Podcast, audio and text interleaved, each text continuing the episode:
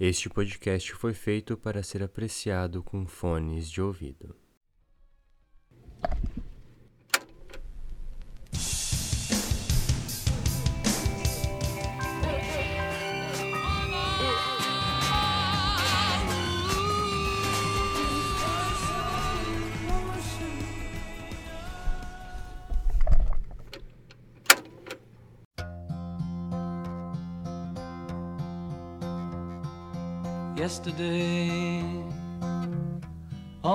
All my troubles seem so far away. Now it looks as though they're here to stay.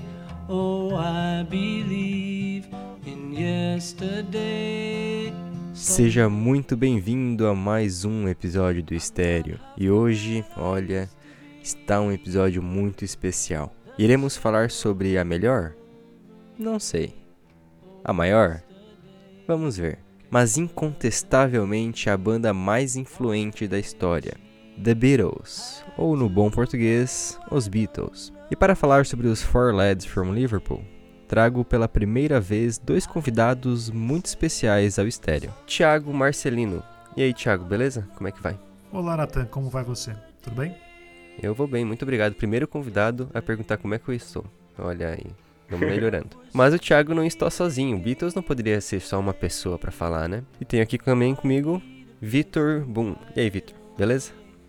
E aí, Nathan? Beleza? Como é que tu estás? Não vou fazer desfeito agora também, né? Vamos muito bem, melhor agora. Então, rapazes, estamos aqui para falar de Beatles, uma das bandas mais importantes da história aí do rock, né? Falamos já no, alguns episódios atrás sobre Elvis, que citamos um pouco de Beatles, né? O Thiago foi muito citado um pelo Messias. Um pouco de Beatles. Eu achei que o episódio era sobre o Beatles, de tanto que vocês falaram de Beatles. Inclusive eu trouxe até algumas coisas para falar sobre Elvis hoje, porque já que não falaram tanto dele naquele dia, talvez a gente possa falar um pouquinho de Elvis hoje. E tra trazer a defesa do Beatles também, que o Messias é meio contra, né? A gente até conversou um pouquinho, que ficou de fora do episódio. O Messias não gosta quase basicamente nenhuma música de Beatles. Eu lançava música para ele, ele não gostava e era ye ye ye e é, fazer o que, né? É, mas é tão influente que ele não parava de falar, né? É, pois é. é. Tem esse ponto aí. Mas antes de falarmos sobre o tópico do episódio de hoje, temos a tradição aqui do podcast, que é falar sobre as cinco músicas mais tocadas por vocês, mais escutadas por vocês lá no Spotify. Sabe que o meu não tem, Nathan? Tem. Agora, agora tá parecendo o pai, né? Que o pai diz assim, eu vou arrumar as coisas Só, pra só eles. pesquisa, não, pesquisa no repeat que é, vai aparecer essa playlist pra ti. Ah, então daí, daí tu me deu um caminho novo, ó, daí tu abriu horizontes. No repeat. No repeat. Aqui tem. Sabe aquele negocinho do pra só. você que todo mundo colocou no Instagram, não sei o quê? Eu fiquei esperando, Uhum. esperando, esperando aparecer o meu, apaguei o aplicativo, instalei de novo, atualizei, fiz tudo. Nunca apareceu pra mim. Nunca foi feito nada pra mim. O- E eu pago, e eu pago essa porcaria. E aparece lá no casinha, lá no início. É pra aparecer.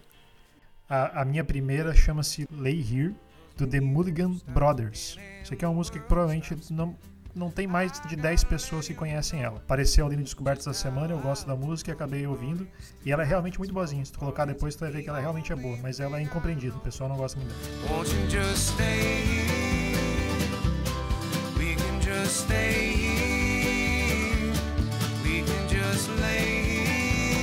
A segunda é All You're Dreaming Of, do Liam Gallagher, álbum novo dele, Ace Oasis, né? A terceira é She Say, She Say, dos Beatles. Eu ouvi essa música em um filme. Olha só. E até queria ter colocado hoje aqui na hora que a gente vai falar sobre os filmes e não encontrei qual filme que foi. Mas é de um filme que eu ouvi recentemente. A quarta é Funk Ghost, uma bandinha chamada Bunches on the Room.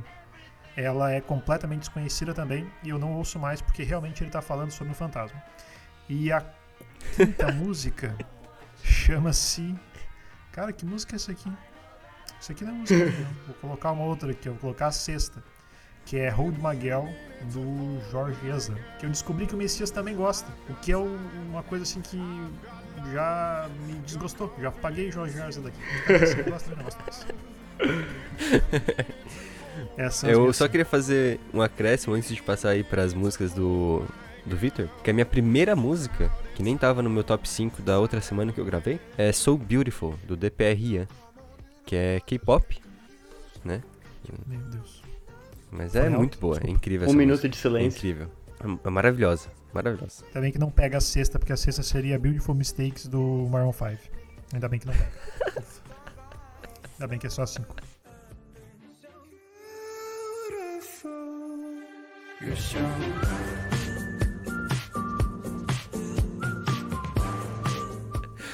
A, a- a outra, a sétima, é uma, uma menina chamada Lisa LeBlanc. Isso aqui é uma, realmente uma sugestão boa para quem gosta de músicas diferentes. Ela é uma artista de trash folk canadense. É muito legal. Tem algumas músicas em, em francês e algumas músicas em inglês, mas é muito boa, muito boa mesmo. Eu escuto K-pop e sou apedrejado, né? O Thiago escuta trash folk canadense e, e aplausos. Tá bom? É. É, eu nunca escutei pra xingar também. diferentes então. pesos, diferentes medidas. né? E eu nunca escutei esses E Victor? aplausos. E Vitor, você, diga-nos. Então, é, a primeira música, inclusive, tem participação de um Beatle. É uma música que faz tempo que eu tô escutando bastante ela, que é Band on the Run, dos Wings, a banda do Paul McCartney com a Linda e mais uma- algumas pessoas. É uma música muito boa que eu meio que viciei e escuto no banho direto.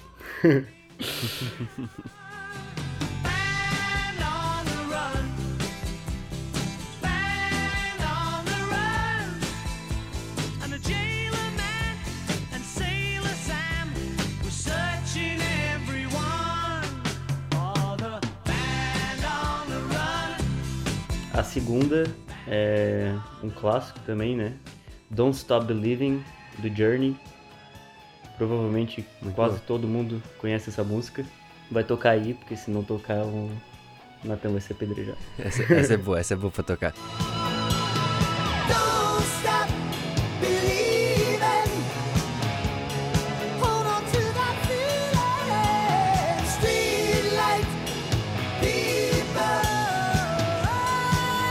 Terceira é outra música muito boa que a Mariana gosta muito, inclusive. Eu viciei, na verdade, ela nessa música. E o nome dela é Roxanne, do The Police. Nossa, essa é muito boa. Essa é muito boa. Então, então a quarta, a música dos Beatles já, Taxman, do George Harrison, muito boa. É, do- a primeira música do Revolver, se eu não me engano. A quinta é uma música que eu vou falar ainda nesse podcast, não sabemos por que ainda, mas é uma música muito importante para os Beatles, inclusive, que é do The Beach Boys, God Only Knows. God Only Knows, do The Beach Boys. Legal. Vocês dois com música dos Beatles aí, né? Entre as É. mais escutadas. Você é uma alma velha, né, Victor? Tem que idade? 73 anos? É, a Mariana diz que eu sou um tiozão em gosto musical.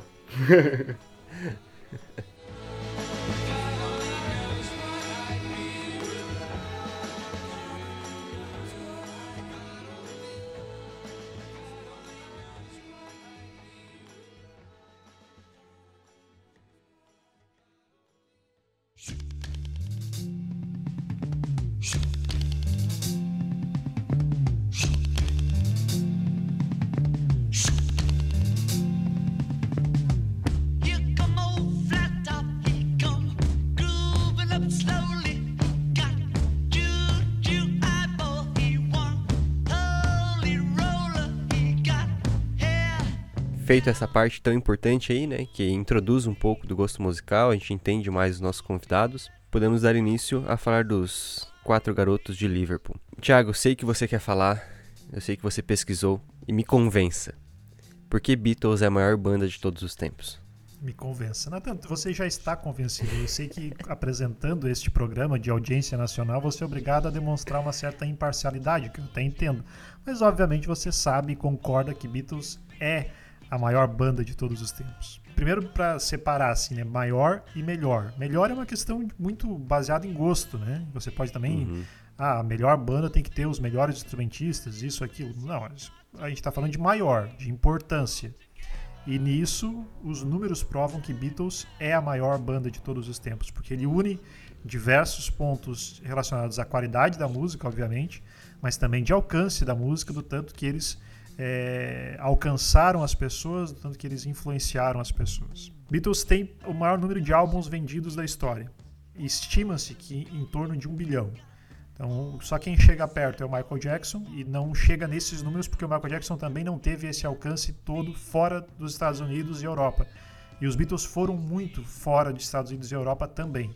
Então, os Beatles têm 183 milhões vendidos nos Estados Unidos e estima-se que, contando o mundo todo, um bilhão de É. álbuns. Acho que é o básico para te começar a discutir se uma banda é a maior ou não, ela tem que ser a mais vendida. Beatles é, com certeza, a mais vendida. Ele tem o maior número de posições em primeiro lugar da Billboard. E tem, ele chegou a fechar ao mesmo tempo, em 1964, as cinco primeiras posições. Ao mesmo tempo, as cinco músicas da Billboard eram cinco músicas dos Beatles. Que mais que ele tem? O maior número entre os 100 primeiros. Liderou uma lista que a Billboard fez dos- das 100 maiores bandas de todos os tempos em 2008. Ela fez essa lista oficial, entre aspas, né? Ô, Thiago, só pode me dizer quantas vezes eles foram em primeiro lugar? Tens aí? Se eu não me engano, foram 27 É, vezes. eu achava que era 26. Mas eu não tenho anotado aqui, só. 27, pode ser. É porque é o tanto de músicas que tem no álbum One, né? Eu acho Isso. que é. É, o- é, É, se eu não me 26 engano, o é- One é 26 as vezes. primeiras do Reino Unido. Uma coisa assim. Não do. As daí às vezes pode ser dos Estados Ah, Unidos pode ser também, é também, pode diferente. ser também. Mas eu. O One tem 27 músicas. É, por isso que eu achava que era, que era 27 o número de vezes que eles chegaram mesmo. O álbum se chama One por causa disso? Isso. Olha Sim. só, a gente vivendo e aprendendo. É, eles eram músicos, não eram tão criativos assim. No livro dos Guinness, eles aparecem como a banda com o maior número de discos de platina da história. Ah, Beatles não fazia grandes concertos, né? não era uma época também de grandes concertos, porque a banda durou relativamente pouco tempo, eles não chegaram ali na década de 80 e lotar estádio. Ah, mas também ah, os shows deles muitas vezes não chegavam nem a acabar, né? Porque era tanta loucura dos fãs que vários shows dos Beatles eram interrompidos. E talvez seria até difícil realizar um show grande para os Beatles como outras bandas alguns anos depois fizeram. Mas o recorde de público em estádio é do Paul McCartney. E é no Maracanã, no Brasil. É? 185 mil, né? Alguma coisa assim. Porque teve, teve shows maiores que daí não eram pagos. É o maior show pago da história, no caso. Eles têm o maior número de bandas covers. Tem mais de 27 mil bandas covers dos Beatles no mundo. Isso é uma lista de 2012. Então já deve ter mais do que isso é, de lá pra cá. Eles têm a música mais regravada da história, que é Yesterday. Mais de 2.900 pessoas já regravaram essa música. Que em várias listas também entra como a melhor música de pop rock, não chega a ser um rock rock. Né? O Thiago até falou ali que da maior e também melhor, né? Que vai do gosto. Eu sei que do, do Thiago até já falamos sobre isso antes lá na Empraia Grande. Mas pra ti, Vitor, é a melhor da história? É a tua favorita? Olha, é... ela não era a minha favorita até um tempo atrás, mas agora ela é. Mas ela, pra mim, já é a maior há muito tempo, né? Desde que eu me entendo por gente, praticamente. Mas hoje ela é a minha banda favorita. É, Influência Era da, da Mariana, ela é, pode ser talvez. Mas eu- o engraçado é que quando eu comecei a conversar com a Mariana, eu tava voltando a escutar muito Beatles. E foi muita coincidência, porque Beatles era a banda favorita dela. Daí, quando eu comecei a namorar com ela, eu comecei a escutar ainda mais. Então, é, foi só crescendo assim a, a vontade de escutar. E o bom é que tem muita música boa, né? Então, o cara não demora a enjoar. Tem muitas histórias de amor agora no, no estéreo com música. É, inclusive tem algumas histórias Agora nossas pra- entendi. pra falar sobre Beatles, mas Ah, ô, ô Nathan, só pra encerrar essa parte de, de números, é a banda Beatles é a banda com o maior número de álbuns no topo da parada eh, de vendas, né, dos Estados Unidos. O dobro de Elvis e Stones. 19. E o incrível disso é que eles começaram em 62 e acabou em 69, basicamente. né? É. E então eles fizeram tudo isso em seis anos e meio. as gravações, no caso. É. uhum. É mais impressionante que o, o Elvis, do- a carreira dele, acho que gravando, durou mais do que isso, né? Teve um tempo ali de, do hiato do cinema e tal, um pouco, mas os É. Beatles foi muito, muito breve. Muitas pessoas podem dizer que tem o álbum de 1970, mas ele foi gravado antes mesmo do Abbey Road, né? O Let It Be. É. Então, uhum. já foi gravado. E muitos, em muitas listas, né, se for pesquisar, eles têm os, um dos dois melhores compositores, né, o Paul e o John, que é incrível, né? Eles fizeram basicamente as músicas dos Beatles nesses se- sete anos e meio aí. É, são 128 músicas dos, dos dois juntos, que na verdade não são tão juntos, né? Nem todas as músicas eles faziam faziam juntos. Na verdade, a maior parte deles é, das músicas que aparecem Lennon e McCartney eram na verdade músicas que eles fizeram individualmente. 64 o Lennon e 60 o Paul. E tem mais uma, algumas que o, o Jorge fez também. Tem certeza, Thiago? Eu vi uma lista esse tempo que o, o John tinha mais de 100 e o Paul 90 e poucos. Eu acho que era da, da revista Rolling Stones, que era uma pergunta. Quem é, compôs mais... Ah, não, quem cantou mais música dos dois? Eu acho que daí não era composições, era quem cantou mais músicas. Daí, é- daí o John cantou, acho que 11 músicas a mais que o Paul McCartney. O Lennon dizia que quem cantava a música era quem gravava, quem decorava primeiro. Uma vez perguntaram pra ele quem cantaria as músicas, porque os dois cantavam, né? Diz quem decorar primeiro canta. No- Normalmente, cada um cantava as suas próprias Sim. músicas, porque obviamente saberia primeiro Hum. cantar. E tem mais ou menos isso. Se, se reparar que quem normalmente o Lennon canta mais as músicas deles e o, o Paul mais as músicas dele mesmo.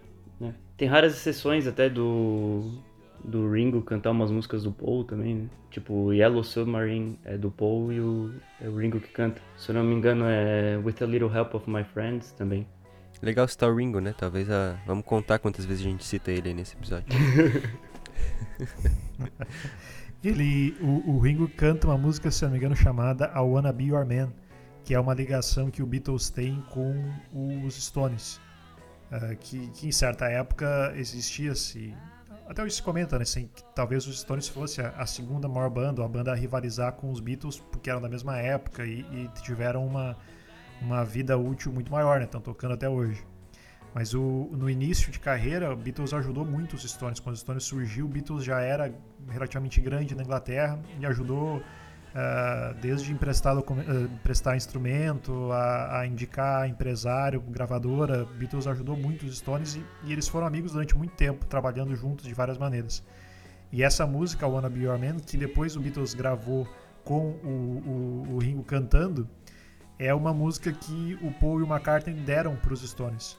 Os Stones estavam começando a carreira e, tá, e tinham uma solicitação de gravar um single e não saía, não conseguiam gravar nada. Se encontraram por acaso é, os membros do Stones e o, e o Paul e o Lennon e, e- e o Paul ofereceu essa música que ele tinha feito para o Ringo gravar e deram para eles. A música na verdade não estava pronta, daí o, Paul só mostrou a música, pediu para terminar e ele, e ele o Lennon entram numa sala e cinco minutos depois eles voltam e o pessoal do Stones pergunta se, se eles tinham esquecido o violão, se tinham esquecido de alguma coisa, se precisavam de ajuda para terminar.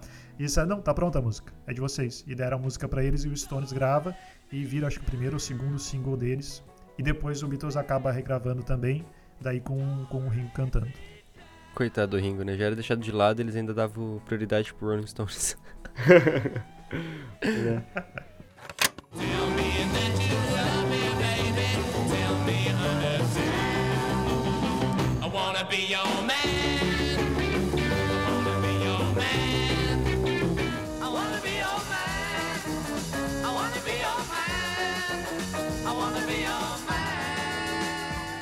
Uma curiosidade até que eu não sei se eu falo agora ou depois, é justamente sobre essa rivalidade do, do Beatles com o Rolling Stones, que na verdade não eram os maiores rivais deles, né? É, até o Paul falou. Por isso que eu falei do Beach Boys no começo, né? Que eles consideravam meio que os maiores rivais deles eram os Beach Boys, né? Mas daí eu vou falar mais durante a história, eu vou comentar na, na linha do tempo correta sobre os Beach Boys.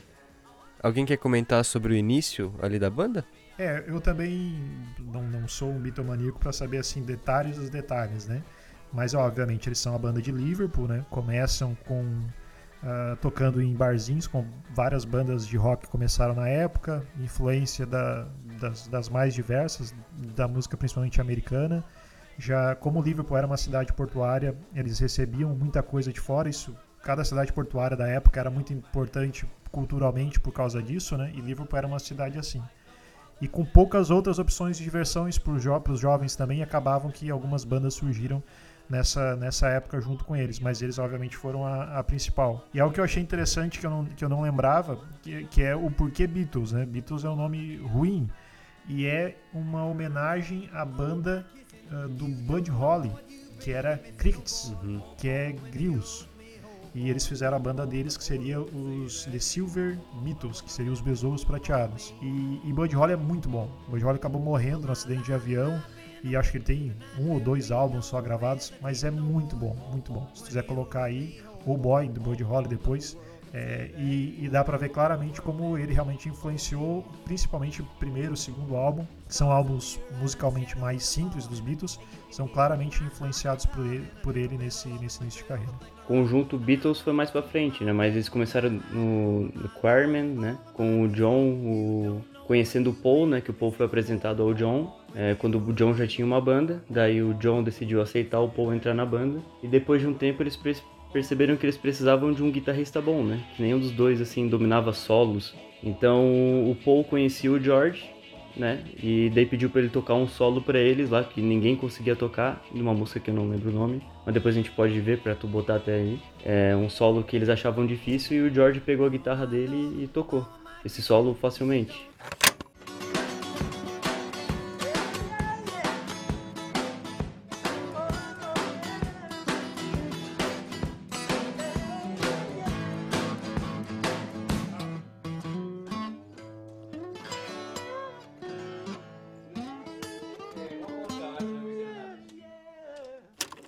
É, daí o George entrou, daí.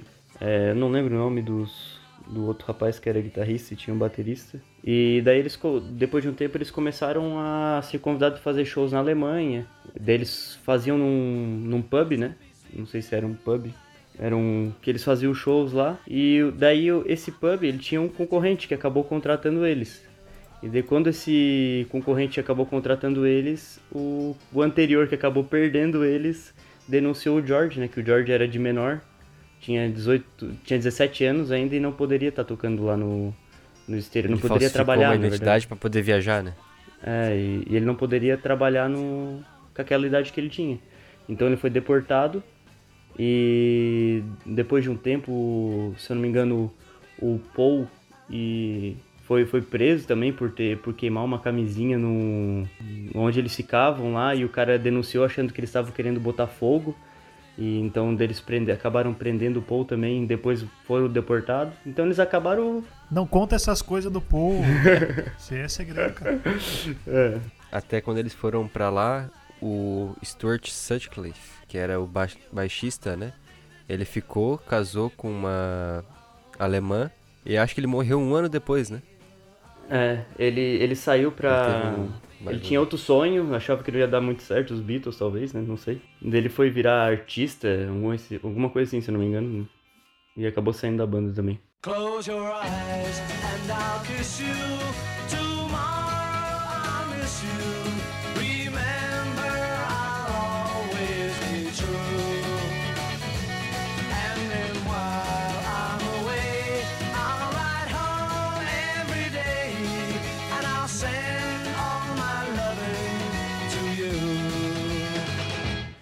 A- mas a, a virada na. Assim, o que, que certamente levou a banda pro sucesso foi ele estar tocando nesse pub inglês ali que o Victor comentou, o Cover Club, e esse empresário, o Brian Epstein, ou Brian Epstein, não sei como é que é a pronúncia exata, ter conhecido eles ali. Ele era um empresário profissional e as ideias assim de, de banda, é, de, de que, que ia funcionar o que, que não, não ia funcionar das músicas que eles já faziam, ah, arrumar eles com a mesma roupa, depois levar eles para os Estados Unidos, é tudo ideia desse, desse empresário, que comprou a ideia da banda, né? Pessoa, as pessoas elas, elas eram mais. Como é que eu vou dizer? Mais conservadoras na época, assim, né? Então não era uma coisa que ia vender eles daquele jeito fumando no palco, bebendo e tal. Então ele tornou eles mais profissionais, né? Pra vender. Eles se vestiam de forma ridícula igual o Elvis, né? Ele chegou, deu uma ajeitada e foi ali que deslanchou a carreira. E foi a mulher desse, desse Stuart, acho que se não me engano foi essa alemã, que ela era cabeleireira, que fez o cabelinho deles lá, né? Que era o cabelinho. Isso, que eles já tinham esse cabelinho, Thiago? antes, né? Tem cara que já teve esse cabelinho. Eu tenho esse cabelo se eu não passar a pomada, né? É só deixar ao natural que pronto, Eu também. um cabelo Ah. Beatles. A cabeleireira Leila fez o cabelo deles. A gente até combinou de falar sobre isso, né? Sobre a influência dos Beatles na moda. Acho que a primeira, o tamanho da influência deles é demonstrada, por exemplo, com isso, né? Qualquer pessoa que tem esse cabelo cortadinho, franjinha na testa, é um cabelo Beatles. E todo mundo conhece.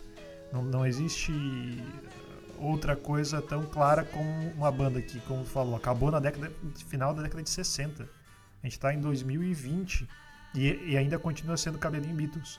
Então é uma, é uma influência muito, muito grande que eles tiveram em diversos aspectos, inclusive no cabelo, que eles usaram por pouco tempo. Quanto tempo o Beatles usou esse tipo de cabelo? Até o Rubber Soul, Dois praticamente. anos, três anos? Três anos, eu acho. Até o Rubber Soul. Três anos. É, é pouco tempo e, e ficou marcado eternamente. Igual depois o Lennon, por exemplo, vai usar o óculos redondinho dele. Também, o Lennon morreu em 80. Até hoje, se alguém vai comprar um óculos redondinho, é o óculos de John Lennon. Ou do Harry Potter. E, e faz. ah, não faz assim. Né? E se for escuro, e se for escuro é do Ozzy. É, Mas falando dessa época também tem. Eu selecionei uma frase aqui muito boa que era do cara da Decca. Que quem vai gravar os Beatles é a Amy, né? E o cara da Decca, da Decca que era uma outra gravadora, em, em 61 negou eles porque disse que o pessoal que tocava guitarra não tava com nada. Esse negócio de tocar guitarra já tava com os dias contados, não ia dar certo. Imagina o arrependimento desse cara. Porque os Beatles ganharam dinheiro, mas o que a gravadora ganhou é incomparavelmente maior, principalmente naquela época. Ele fez a pior escolha da vida dele. E a gravadora meio que passou a perna deles, né? Sobre os direitos de gravação. Os caras lá, o que era antes do Epstein, parece, ele Ah, passou a- o copyright das músicas do John e do Paul. E eles tinham só uma parte, assim, da. Então as músicas não eram deles mesmos. Tanto que o George depois gravou com outra pra ter a- as músicas deles. E isso era briga, porque eles queriam botar só as músicas do Paul e do George, do Paul e do, do John, porque eles tinham os direitos, né? Daí eles não queriam aceitar as músicas do George nos álbuns. Não ia já me meter lá num assunto lá na frente, mas é que o- Uhum. os direitos das músicas dos Beatles vai e vem muitas vezes na história deles, né? É um dos motivos da banda acabar. E, e depois o Michael Jackson comprou, mas felizmente já está na mão de Paul McCartney, a gente pode dormir todo dia tranquilo. É, tá só daí- no Paul, o Ringo não tem nada? É, eu soube que a Sony comprou depois, né? E a Sony tem 2 milhões de músicas ali. Não sei. Foi o último que eu vi. Daí o, o, o É, Paul o comprou Paul- de volta, no caso? Eu não sabia. É, o Paul comprou, faz poucos anos que ele Ah. comprou. Eu lembro de uma entrevista que ele deu uma vez e ele imita o, o Michael Jackson conversando com ele. Aquela vozinha fina que o Michael Jackson tinha. E eles eram amigos, gravaram músicas junto, inclusive. E daí o Michael Jackson conta pra ele, liga pra ele pra avisar que comprou. E ele diz: Ah, mentira, né, Mike? Capaz, por que que tu ia comprar isso? Porque o Paul, ele já sabia que o Paul queria comprar. Era óbvio que ele queria comprar. Mas o Michael Jackson comprou por um valor absurdo, É. assim. O Paul McCartney tava negociando os direitos. O, o- o Michael Jackson pegou e comprou a gravadora, basicamente, né? E o, o Paul McCartney fica indignado com ele. Mas como que tu comprou? As músicas é minha. Tem uma história interessante quando eles gravaram essa música, é Say Say Say, do Paul McCartney com o Michael Jackson. É muito legal essa música, inclusive. É, que daí o, o Paul, ele, ele fez uma brincadeira, na verdade, assim. Ah, você poderia comprar as nossas músicas. Ele, ele falou assim, brincando. E o Michael Jackson, no final das contas, acabou comprando mesmo. São Exatamente. uma história bem legal. Mas, é, voltando lá pro começo, né? Onde eles ainda estavam lá com o Brian Epstein, que tinha comentado. Então, daí eles tocavam aí nesses.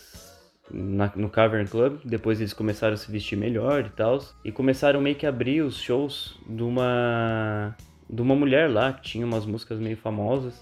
E nesse tempo eles acabaram conseguindo lançar o CD deles, né? Eles fecharam um acordo com a. esqueci.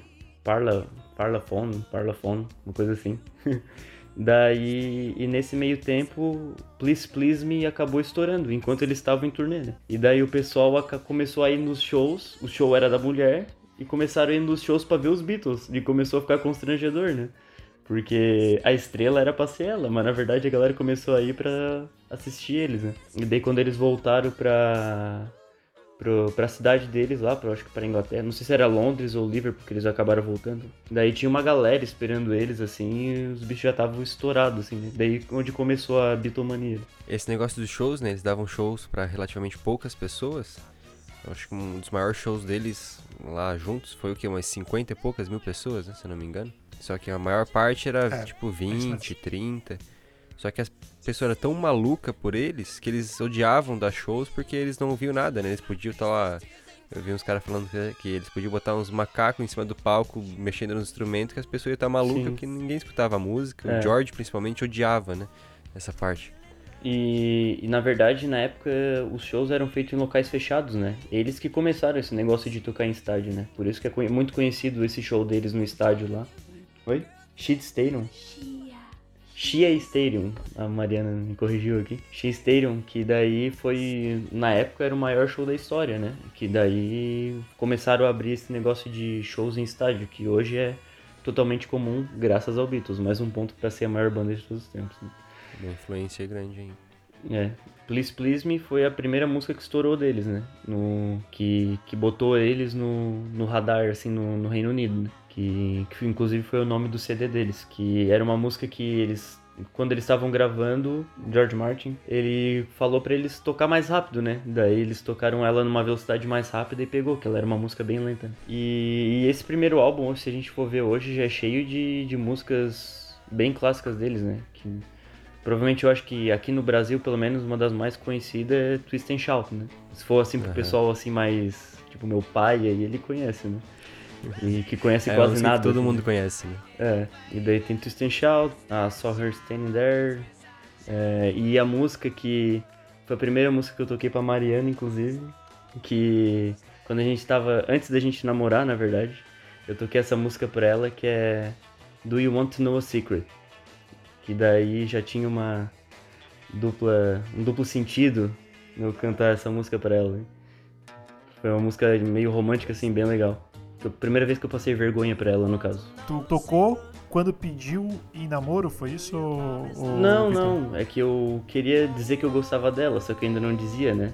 Daí a música Ah, diz isso, é do. Quando se declarou é, pra a ela, música então. é do You Want to Know a Secret. Você quer saber um segredo? segredo? Diz a música diz, né? Só quem sabe é você e eu, né? Daí, tipo, I'm in love with you. Daí ele fala, Ooh, listen.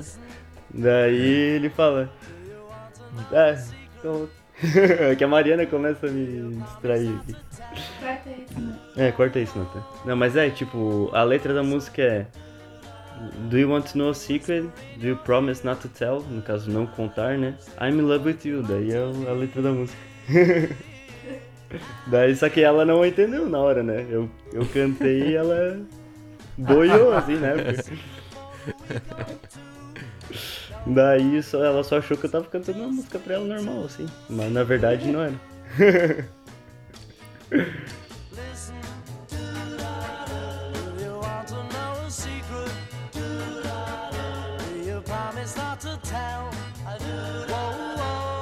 Vai, Thiago, faz teu nome pra mais. É, faz seu nome. É, a minha referência é, é pedido de casamento. Meu pedido de casamento pra mais, minha esposa, é, foi. é, a gente foi assistir um filme, isso na longínquos anos 2000 e alguma coisa.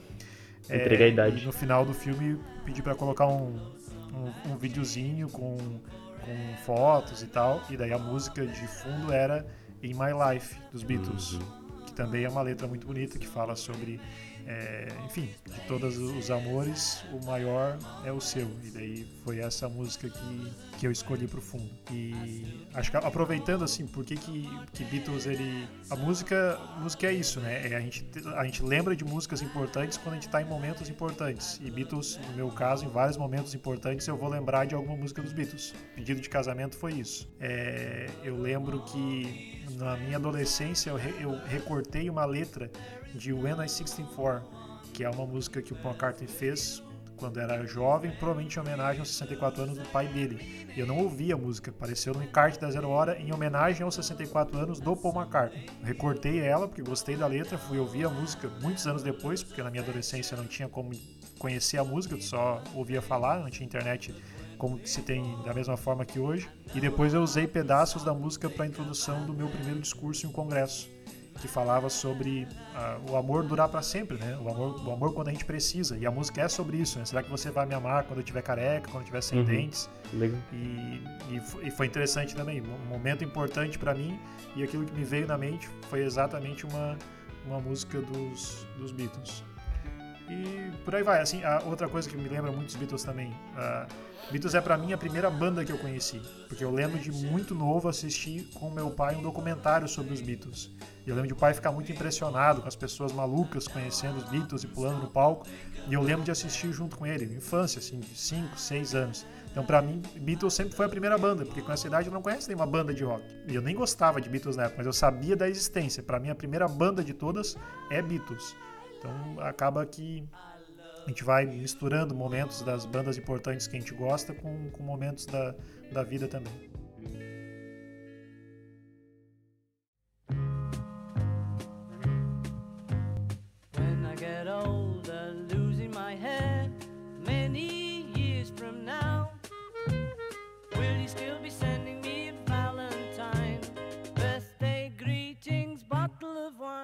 Queria mandar um abraço pro Ezio, que é o pai do meu tio, Fernando, que teve aí na semana passada, que ele é um fãzão de Beatles. Ele foi pra Inglaterra, mas parece que não teve tempo de ir pra, pra Liverpool e tal. Mas ele é um baita fã de Beatles da época que eles eram famosos, assim, que eram banda ainda, né? Então até queria ter convidado ele pra, pra esse episódio, mas felizmente não deu. Mas deixar aí um abraço pro Ezio que, que vai estar escutando a gente. Legal. É, É, inclusive, deve ser muito louco tu conhecer desde aquela época. Eu fiquei um pouco assustado porque tu falou, eu queria. Falando de pai, daí tu falou de Ezio, eu disse, meu Deus, revelações. Espero que o Charles não isso. o... Tu casou quando, Thiago? Ah, tu quer me pegar, né, Nathan? Vai Ele te... vai botar. Vai botar. Vou retirar. Quando que eu casei, Nathan? Casei em 2009, obviamente. Ah, 2009? 2009. Tu, tu falou que, tu falou que o pedido de casamento foi em 2000? Ah, corta essa página, pelo amor de Deus. Eu faço. Vou fazer 14 anos de casado esse ano. Isso é o que importa, que eu sei que vou fazer 14. O ano que eu casei não Ah, interessa. Beleza. Na primeira vez que eu e a Maisa fomos pra, pra Nova York, é... Na, na primeira das muitas vezes que fomos pra Nova York. Não, foi só duas vezes. É porque tem Europa inteira pra conhecer, né? Não, não, a máscara não é tão grande assim. Mas enfim, na, na primeira vez que a gente foi pra Nova York, a gente passou uma semana visitando ali os principais pontos turísticos com outro casal. Visitamos tudo que é lugar. No último dia a gente visitou a Estação Central. Que é cenário de vários filmes, cenário de Vingadores e tal. tem Madagascar, lojinha grande tá. lá no meio. É, Madagascar. É um dia de pouquíssimo movimento. Então a gente visitou ali alguns lugares praticamente vazios. E eu percebi que alguma uma lateral assim que eles possuem na estação estava completamente vazia. As lojas fechadas, tudo meio abandonado. Até tirei uma foto do lugar. No outro dia a gente não ficou em Nova York, a gente foi pro interior, porque ia, ia visitar outros lugares lá. E a gente tirou meio que um dia de folga no outro dia. Isso aqui era uma cidade mais ou menos umas duas horas de distância. E quando a gente tá de tarde descansando da viagem, ah, eu recebo no, no Twitter uma notificação de um, de um tweet novo do Paul McCartney. E só o que ele coloca é uma foto bem aleatória. Era uma foto de um tipo um guarda-corpo e dizendo assim: daqui uma hora nesse local vai ter algo especial. Em qualquer outra ocasião, eu não faria ideia do que ele queria dizer. Mas eu tinha estado naquele local onde tinha aquele guarda-corpo um dia antes. Eu sabia exatamente onde que era. Era na galeria ao lado da estação central. Mas eu estava a duas horas da estação central. E ele falou uma hora. Uma hora depois, ele vai lá, toca no chão com a bandinha dele,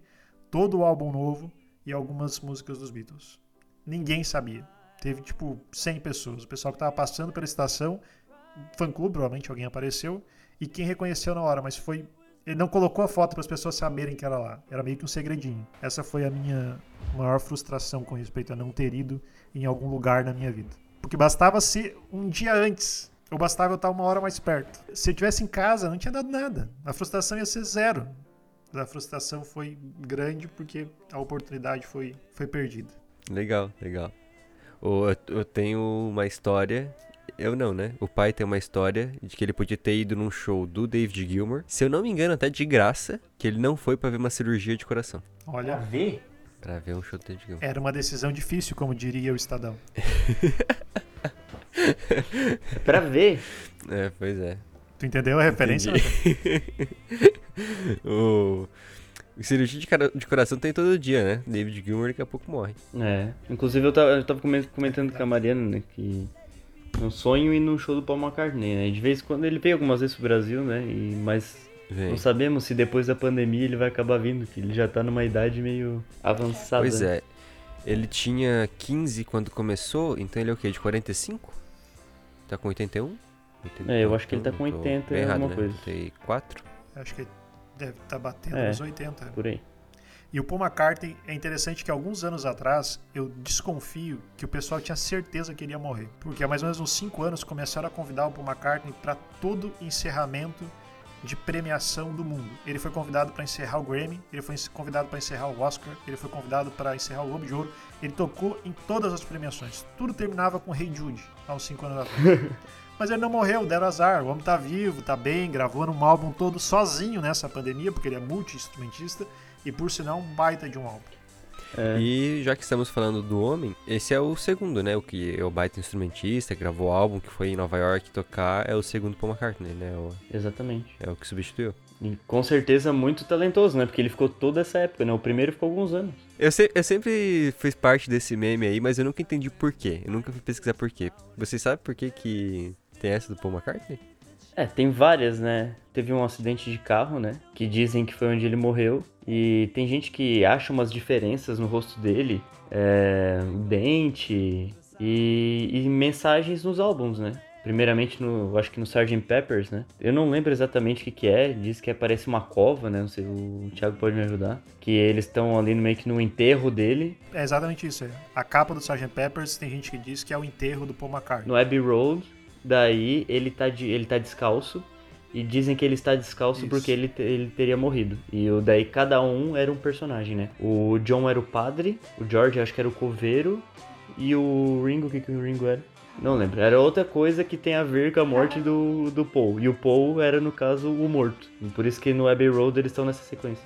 No Abbey Road, é uma coisa interessante, não pode ter nada a ver, né? Mas todos ele, todos os outros três, eles estão dando o passo com a perna esquerda. O Paul é o único que tá dando passo com a perna direita. Eles estão bem sincronizados. Todos os três estão com a perna esquerda e o Paul só ele com a perna direita. E descalço. Uhum. Sei lá. Olha só. É, dizem que, que os Beatles fizeram, porque isso hoje em dia não existe, né? Mas na época, com uma época até porque tinha tinha-se menos informações sobre as coisas, isso era muito mais forte lá na época dos lançamentos dos álbuns. E eles usavam isso como, como marketing mesmo, então é, é bem provável que várias coisas eles fizeram de propósito. Inclusive tem algumas mensagens e músicas dos Beatles que aparecem só de trás pra frente. E algumas delas são só, pra, só piadinhas com respeito a, ao Paul McCartney ter morrido. É, até no episódio passado do Full Fighters, eles também zoam isso, né? Sobre a separação da banda e tal. É um jeito deles se promover. É, com certeza. Mas, mas uma curiosidade do, do man- lembrei agora que ele fala que ele ria disso na época dele ser morto, né? Mas que ele começou a achar estranho, que todo mundo começou a olhar estranho pra ele. Porque todo mundo começou a achar que ele era o dublê. Daí o pessoal ficava assim, "Ô, mas o cara é bom, né? Que tipo, parecia muito. Daí o pessoal começava a olhar assim pra ele e ele ficava meio constrangido. Uma das músicas que eles meio que zoam também, assim, que é bem legal. Aquela bem maluca do. que é um animal. Na I Am The Walrus. The Walrus? I am the Walrus. Que na É. verdade é uma música que não é pra ninguém entender. O John Isso. fez totalmente aleatório pra Tanto zoar a galera. Por isso mesmo, né? Que eles tentavam achar significado em tudo nas músicas. Ele fez essa música aí zoando os caras. cara. tipo, entende essa Hum. agora. I am the Eggman. Daí, na, na verdade, eu não sabia disso numa época, né? Eu assim, por que Eggman? tá ligado? Na verdade, não tem sentido nenhum. Isso que é legal. Depois tem gente que acha que esse cara é um grande compositor, né? É.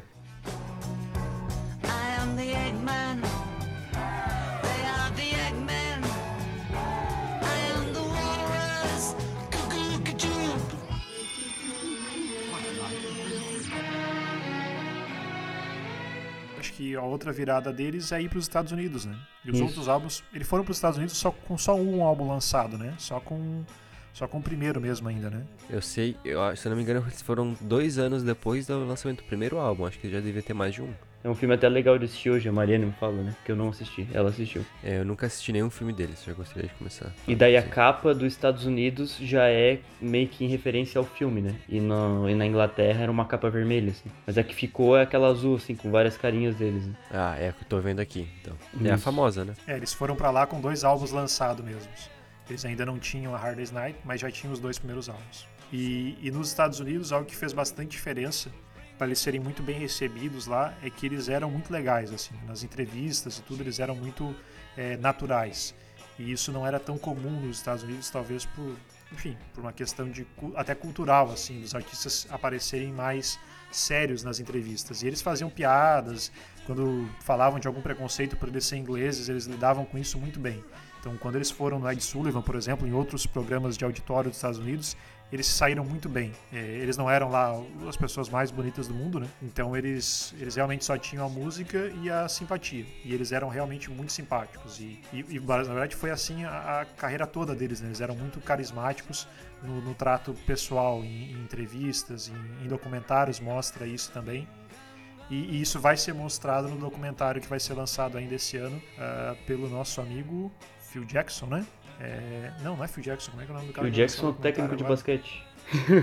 Exatamente, confundi poucas pessoas.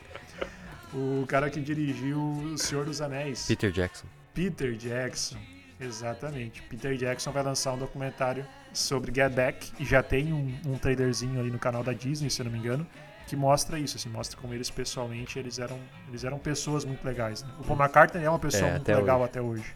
E isso contribuiu para eles serem uma banda assim mais bem recebida por qualquer pessoa. Não tinha muito preconceito contra os Beatles. Né?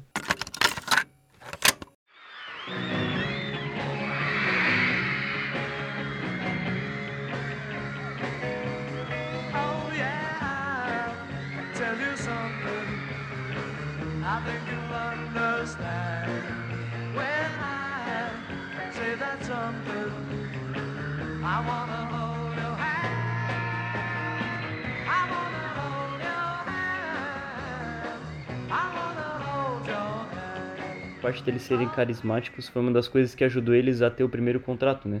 Que o George Martin falou que só isso já ia vender, entende? Só o fato de eles serem descontraídos, engraçados já ia vender. Então por isso que ele aceitou gravar com eles, porque não foi só a música que ajudou. Eu posso fazer um adendo já aproveitando que, que eles lançam o, o primeiro filme, né?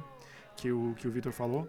E já falei também do filme que o filme documentário que o que o Peter Jackson vai lançar sobre eles para falar sobre o Beatles e filmes, né? Eles fizeram vários filmes de vários álbuns que eles iam lançar, ganharam um Oscar por um desses filmes, que era Let It Be, que na verdade é só um documentário sobre as, as viagens deles para shows e a gravação do, do álbum e ganharam um Oscar de melhor trilha sonora, obviamente, porque a trilha sonora do álbum é Be, né? Não tem como não, não ganhar o Oscar.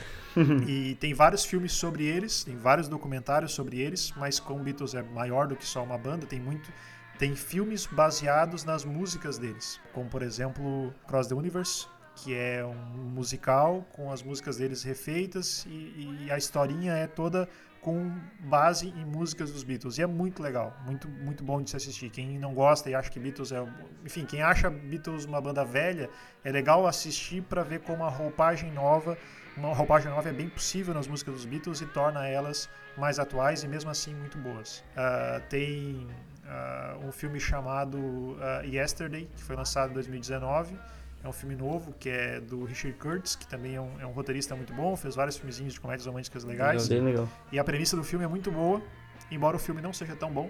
Mas a premissa é muito boa, né? Todo mundo esquece Beatles e só o cara, um cara sabe dos Beatles e, e finge que as músicas são na verdade dele. E é muito interessante assim tu, tu se tentar se colocar no lugar das pessoas. Imagina que tu nunca tivesse ouvido Hey Jude, de repente alguém toca. É incrível, obviamente é incrível. E o filme faz um, brinca um pouco com isso e é, e é legal também. Uh, The Wonders, O Sonho Não Acabou, é o primeiro filme dirigido por Tom Hanks. Basicamente uma, uma fanfic sobre sobre Beatles, né? Fingindo ali uma outra banda com outro nome, outras músicas, mas é basicamente uma historinha dos, de uma banda muito parecida com os Beatles. E outra coisa que eu acho legal dos Beatles é como eles, eles, eles entram no cinema, obviamente, como trilha sonora de alguns filmes. Tem dezenas de filmes assim, né? Mas uma, dois que eu acho muito, muito interessantes, assim. Um é Beleza Americana, é um filme que ganhou o Oscar de melhor filme do, do Sam Mendes. O filme encerra e ele encerra de uma forma muito marcante, assim, muito forte. O personagem principal fala várias frases interessantes no final do filme, que é o Kevin Space. E daí sobe as letrinhas e toca uma música.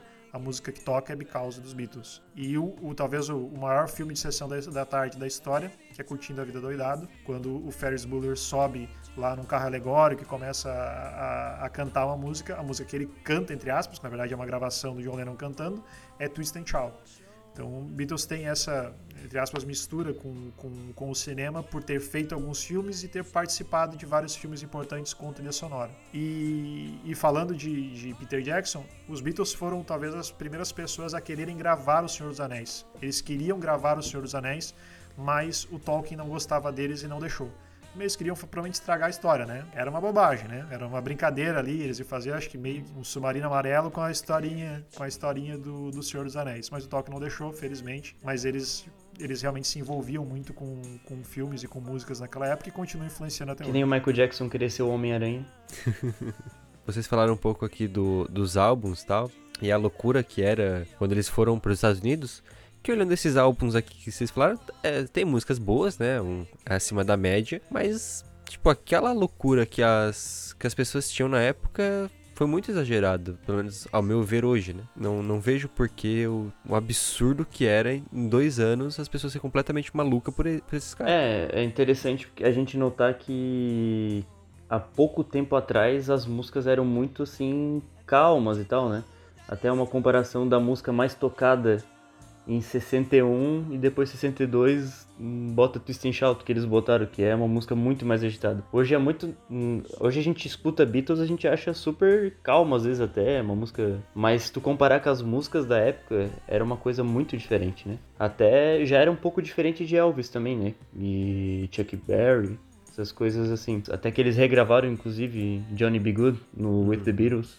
Uma re- regravação muito boa, inclusive. Comparando com as músicas da época, eles eram uma certa evolução já. E eu acho que daí já mistura com a parte de eles serem novos, serem engraçados, daí já mistura com a aquela parte de adolescente histérica.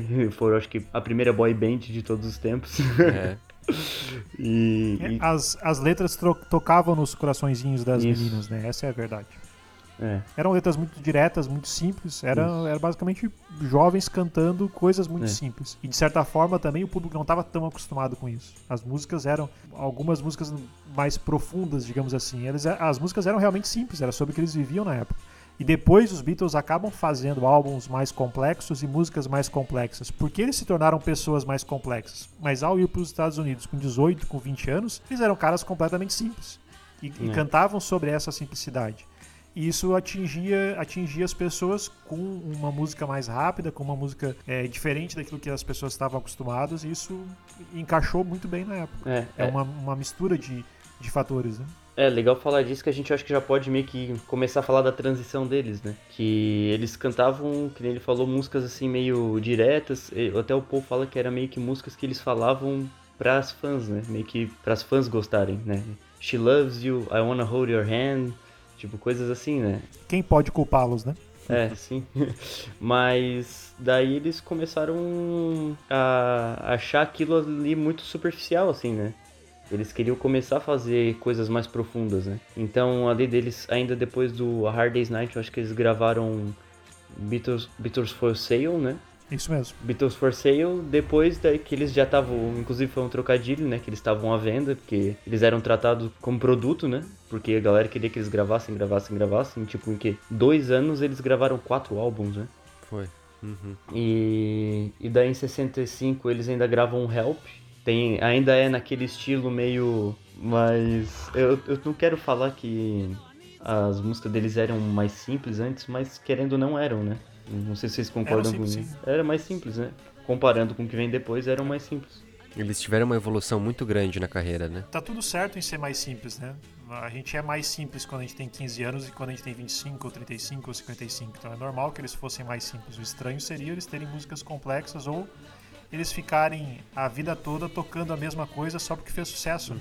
Eles poderiam ter eternamente repetido ah, o primeiro álbum deles, porque era uma garantia de sucesso. Mas não, eles foram, eles foram mudando, eles foram É. melhorando, eles foram arriscando de certa forma. E também não era porque a música era mais simples em geral, né? Ela só ficou mais complexa graças a eles, né? Paul fez uma entrevista, né? Que eles queriam daí começar a fazer umas letras mais profundas, né? Porque era uma coisa muito superficial, né? Assim, aquele negócio de amor e tal. Eram músicas românticas, mas ainda assim elas eram muito superficiais. E isso também culminou junto com a época que eles começaram a usar drogas. Daí eles já começaram a ter um lado mais, mais rebelde um pouco, assim. Daí deu origem ao Rubber Soul, né? Que eu acho que é o meu, até o meu álbum favorito deles. Que daí já tem uma pegada já, umas letras mais diferentes, um arranjo musical também. É, ali já tem aquela aquele instrumento lá Cítara. isso, que tem Norwegian Wood, né? Se eu não me engano. Mas eles já usaram esse instrumento no Rubber Soul. Que o George ele gostava muito desse. O instrumento principal do Rubber Souls pra frente foi as drogas. É, daí, daí eu acho legal que daí já começou assim uma, ter umas letras já mais profundas e até mais maléficas assim, né? Porque antes eles eram bonzinhos e tal. E daí eu acho interessante até aquela música hum, Run for Your Life, que na verdade depois o John acabou dizendo que ele se arrependeu e a música que ele menos gosta dos Beatles, porque Run for Your Life, no caso, é tipo, corra pela sua vida, no caso que se a guria não corresse, ele ia matar ela. porque que no caso ele fala na letra, Ô, basicamente é que se Ô, ele Victor, de que lado tu tá, Victor? É a segunda vez que tu fala mal do Paul McCartney, Victor. Tu já falou que ele queimava a camisinha, agora tá Não, falando é que o John Lennon. É John Lennon. Eu falei Paul McCartney, Ah, o então eu falei Lennon. Ah, errado. do John Lennon pode falar mal. Mas é o John Lennon. Até porque o John Lennon ele tinha um certo problema psicológico, né? Batia na mulher e tudo mais. E, Tinha, né? e ele Resultou na Yoko Ono. e daí nessa letra ele fala que imagina, antes ele só falava She loves you, I wanna hold your hand. E ele fala um- uma letra em que se a namorada dele não, se ele visse a namorada dele com outro, era melhor ela se esconder, salvar a vida dela, que senão que ele preferia ver ela morta do que ver ela com outra pessoa. Então é simplesmente essa a letra da música. Mas é sentido figurado, gente. Não vamos se apegar. É. Querendo dizer, a Mariana é psicopata. Esse álbum, o Rubber Soul, ele tem Drive My Car. Depois o Paul McCartney regrava na carreira solo, né? Muito e boa. faz muito sucesso. Ele tem Girl. Ele tem In My Life, que é a música que eu citei antes. É, é um, é um baita álbum, é um excelente álbum. Realmente é um É. álbum que faz. É, é o álbum que, que muda a carreira deles. E a Norwegian Wood, que eu falei antes, uma letra já bem diferente da, dos álbuns anteriores, né? Além de ter a citra ali, aquela- aquele instrumento, né? É, tem gente que fala que a mudança deles pro psicodélico, né, da, da Beatlemania pro psicodélico era no Sgt. Peppers.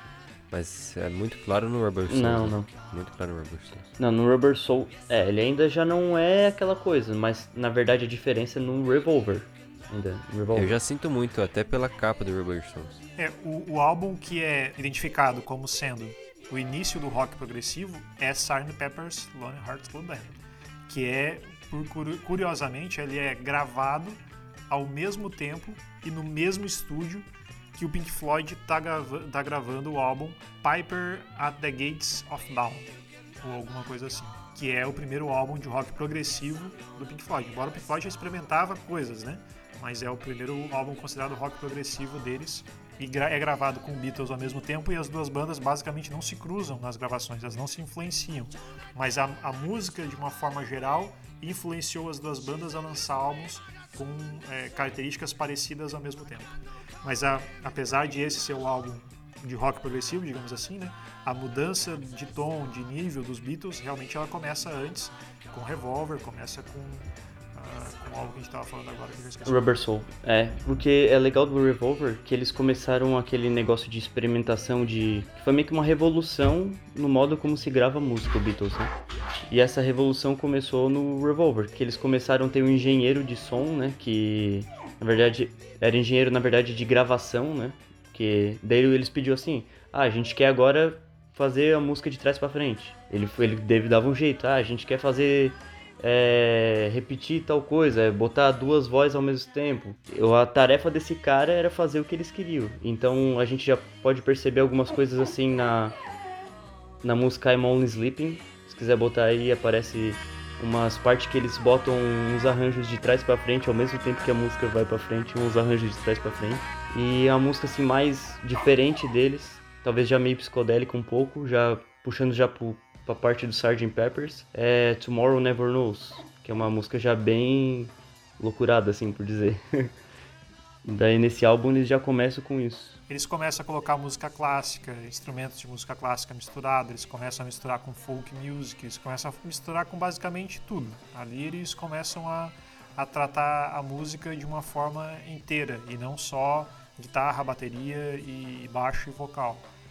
E, e eles, eles se saem muito bem fazendo isso. Só que eles se saem tão bem que também aí nessa época é a época que eles perdem o gosto por shows. Né? Eles não querem mais fazer shows a partir desses álbuns porque começa a ficar impossível repetir o que eles faziam no estúdio. Depois do Revolver, exatamente.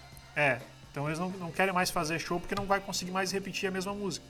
Hoje em dia seria possível, né? Mas naquela época não era possível. Então eles perdem um pouco a graça de fazer show. Inclusive eles fizeram uma turnê depois do Revolver, mas eles não tocaram nenhuma música do álbum porque não dava de tocar ao vivo. Então, daí depois disso, o George inclusive ia sair da banda, assim, porque ele não, eles não conseguiam se escutar e, e eles queriam já passar para essa parte de evolução, né? Daí, que nem ele falou, eles já usavam música clássica, é, misturado assim, né? No Revolver foi mais assim, instrumento de sopro. E daí no Sgt. Peppers começou já a ter uma orquestra junto com a banda, né? Daí eles, na verdade, o Sgt. Peppers eles pegaram tudo que eles fizeram no Revolver e aumentaram em muito, assim. Daí que foi o, o álbum mais que eles gastaram, né? Como eles não tinham limitação para gastar, eles começaram a contratar orquestra e, como eu já falei, já tinha um engenheiro, já tinha um auxiliar do engenheiro para fazer o que eles queriam. E nisso eles foram fazendo meio que a revolução no modo como se grava música. Inclusive o Brian May do Queen, ele tem uma frase que ele fala que os Beatles meio que criaram a bíblia da gravação, eles foram que foi um, um o modo que eles criaram foi o modo que depois eles acabam acabaram gravando Bohemian Rhapsody. Esse, esse álbum, Sgt. Peppers, esse é pra mim o, o melhor álbum dos Beatles. É o, é o meu é o meu preferido. O que talvez assim de, de porque eu comecei a ouvir Beatles de verdade assim quando eu comprei o álbum One, que foi lançado na minha época, no ano 2000. Então eu comprei o álbum e ali que eu conheci de verdade os Beatles. Mas depois assim de ouvindo as principais músicas, ouvindo por álbum, Sgt. Peppers foi o álbum que, que eu fiquei ouvindo durante muito tempo todas, todas as músicas. E, e ele tem, todas as músicas dele são, são famosas, é o álbum mais vendido deles e mostrou que deu muito certo essa, essa experimentação que eles fizeram. O auge dela é em Sgt. Peppers.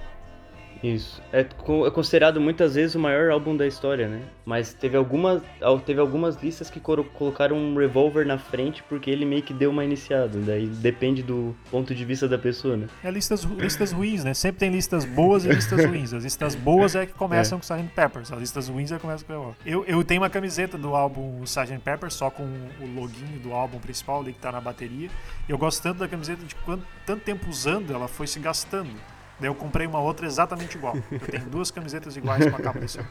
É porque é clássica, né? Talvez uma das melhores capas de todos os tempos, né? E eu já fui elogiado, já fui em lugares que as pessoas apontaram pra mim e disseram, cara, a camiseta é legal. Eu disse, é, é verdade, é legal mesmo.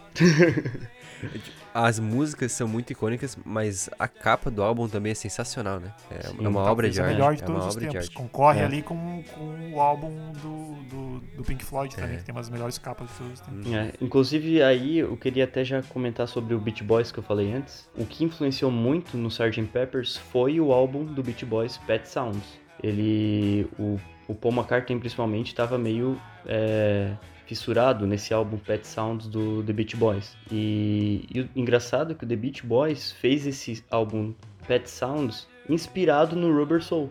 Então um inspirou o outro, né? Isso que foi muito legal. O The Beach Boys escutou e dele assim, bah, a gente tem que fazer alguma coisa pra chegar nesse nível, né? E deles fizeram Pet Sounds e eles gravaram aquela música que tava no meu top 5 ali, God Only Knows, que acabou se tornando a música favorita do Paul McCartney. Inclusive ele disse que aquela pra, ela, pra ele é a melhor música de todos os tempos. Humilde. É, exatamente, humilde.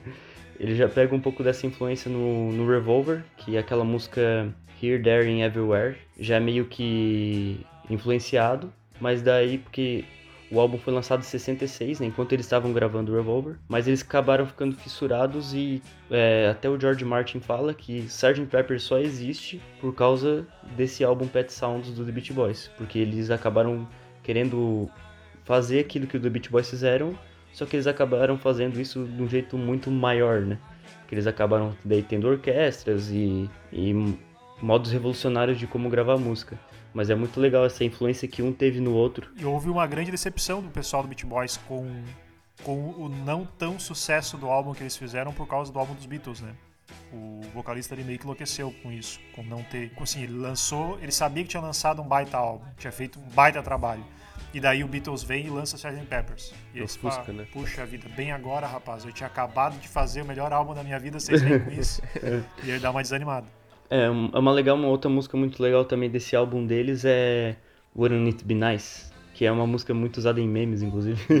Mas é, é bo- provavelmente a música até mais conhecida desse álbum deles. Mas a que o Paul McCartney mais gosta é God Only Knows, que é uma música muito boa também. Falando em, em músicas que mais gosta, é, acabou passando reto ali, mas em Rubber Soul tem My Life, que é a música que eu já citei, é a música que toca no funeral do vocalista do Nirvana, também conhecido como Kurt Cobain, porque era a música preferida dele, em My Life. É, a música preferida da Mariana, se não me engano, dos Beatles também. In My Life. É, ela disse, é, mas ela não tem uma favorita, mas... Até eu queria trazer a, a discussão aqui pra mesa sobre Lucy in the Sky with Diamonds. Drogas ou desenho de criança? Coincidência, coincidência. Coincidência. É coisa que a, a oposição coloca no caminho dos Beatles, mas a gente chuta pro lado e, segue o caminho. Por inocência. Não que, não, não que eles não usassem, né? A comprovação de que não foi é que se fosse, obviamente diriam, né? Porque não tem problema nenhum, já disseram de tantas Exatamente. outras músicas aqui que são obviamente claras referências às drogas. É, E o Paul McCartney já se livrou disso também. Hoje em dia o Paul McCartney até vegetariano é.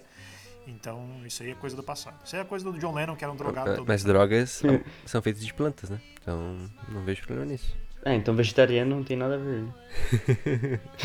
Não coloque palavras na nossa boca. Falando sobre melhores músicas, inclusive, no Sgt. Peppers, pelo menos eu amo a introdução com a música Sgt. Pepper's Lonely Heart, Hearts Club Band, porque é, é a música que tem mais a pegada deles original. Até o George Martin fala isso, né? Aquela pegada mais de do Paul McCartney tendo um vocal meio de hard rock até já, é, meio gritando. Eu acho muito legal. Porque eu já, a meu gosto já foi mais pro hard rock, né? Então, quando o Beatles tem uma coisa mais assim é o que eu acabo mais gostando, consequentemente. A Day in the Life, que também é uma das minhas mais favoritas desse álbum, que é uma obra-prima do John, que é uma curiosidade que no final da música ele bota até sons que apenas cachorros podem escutar, pra ver como eles já estavam tão loucos no, nas gravações. Tem aquele final assim que ele que tem o final, né? Tan... Depois tem aquele, aquela barulhada. E Eles misturaram os sons que só cachorros podem ouvir ali no meio pra deixar mais confuso. Não pra nós, né? Mas pros cachorros, porque a gente não vai escutar. É o que as drogas não fazem. o que é mencionado esse álbum ainda é que ele tem o If a Little Help from Our Friends, ou uma pronúncia melhor talvez conseguiria entender qual é o nome real da música, mas é a faixa 2 desse álbum. Que ela tem uma outra versão mais conhecida do que a versão dos Beatles, que é a versão do John Cooker. E em muitos casos existe essa, entre aspas, acusação dos Beatles. Né? Qualquer música dos Beatles com outra pessoa cantando ou tocando fica melhor. Realmente, o If a Little Help from Our Friends com o Joey Cooker fica muito melhor que o Joey Cooker. Mas daí é covardia porque o Joey Cooker talvez seja o melhor vocalista de todos os tempos. Mas eu acho interessante como isso ocorre, não no sentido pejorativo, eu acho. Porque outras bandas e outras pessoas tocarem as músicas dos Beatles e também ficar bom é uma prova de que a música é boa. Se a É. música fosse ruim, não adianta, não tem vocalista, não tem banda que resolva. Várias bandas mais novas, cantores mais novos acabam pegando, fazendo versões mais atualizadas e ficando muito bom também. Isso acontece em N casos com música dos Beatles, o que mostra que a música deles é atual. Talvez em uma outra época, usando outros instrumentos, com outro um estilo mais antigo, tocando hoje, talvez não fique tão bom. Mas atualizando as músicas deles são, são muito atuais. E essa, essa é um exemplo disso. É, mas também é um pouco de sacanagem que, que botaram esse cara que canta muito. E quem canta nos Beatles é o Ringo, né? Que na verdade é o cantor mais limitado deles, vamos dizer assim, né? então também. Coitado do cara, né? E que o grande forte deles era compor, né? Então eles têm muitas músicas boas e tem muitos outros cantores por aí. Então, uma hora ou outra alguém vai cantar uma música melhor que eles, né? Isso é natural disso Com acontecer. certeza.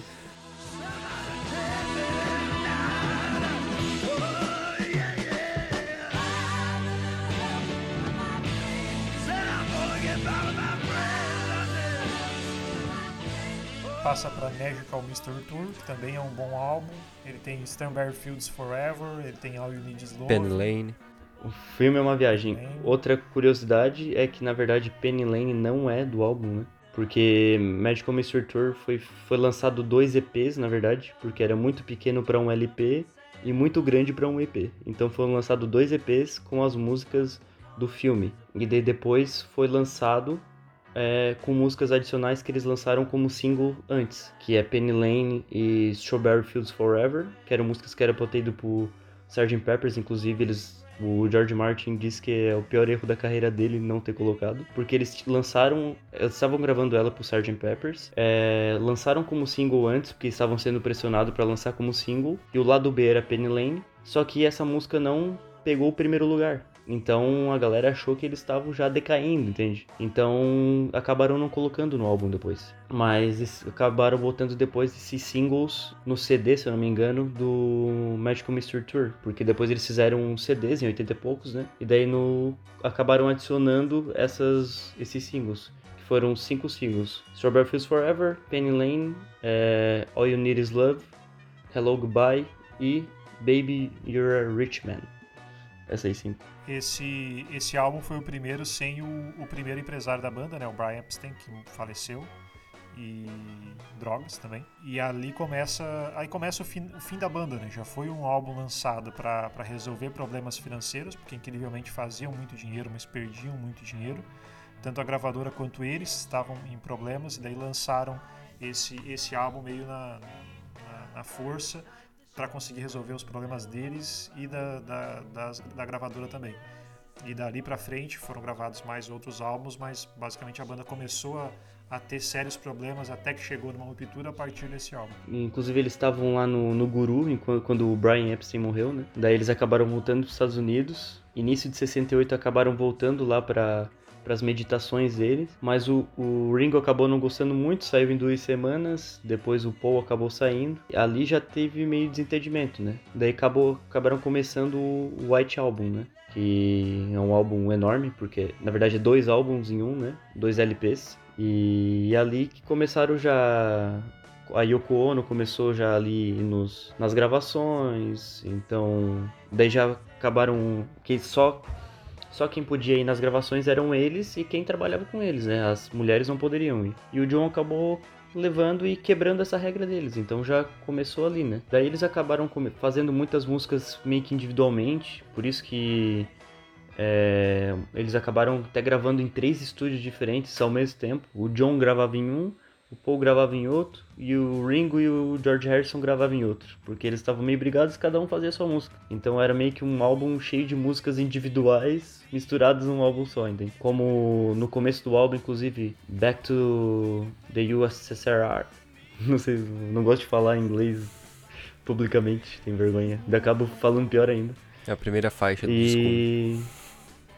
É, e Dear Prudence, que é a segunda, foram inclusive o Paul que gravou a bateria porque o Ringo não tinha saído porque não aguentava mais o clima lá dentro. Mas depois eles acabaram recebendo ele com flores e tal, pra chamar ele de volta, mas pra ver como é que o clima lá tava ruim. né?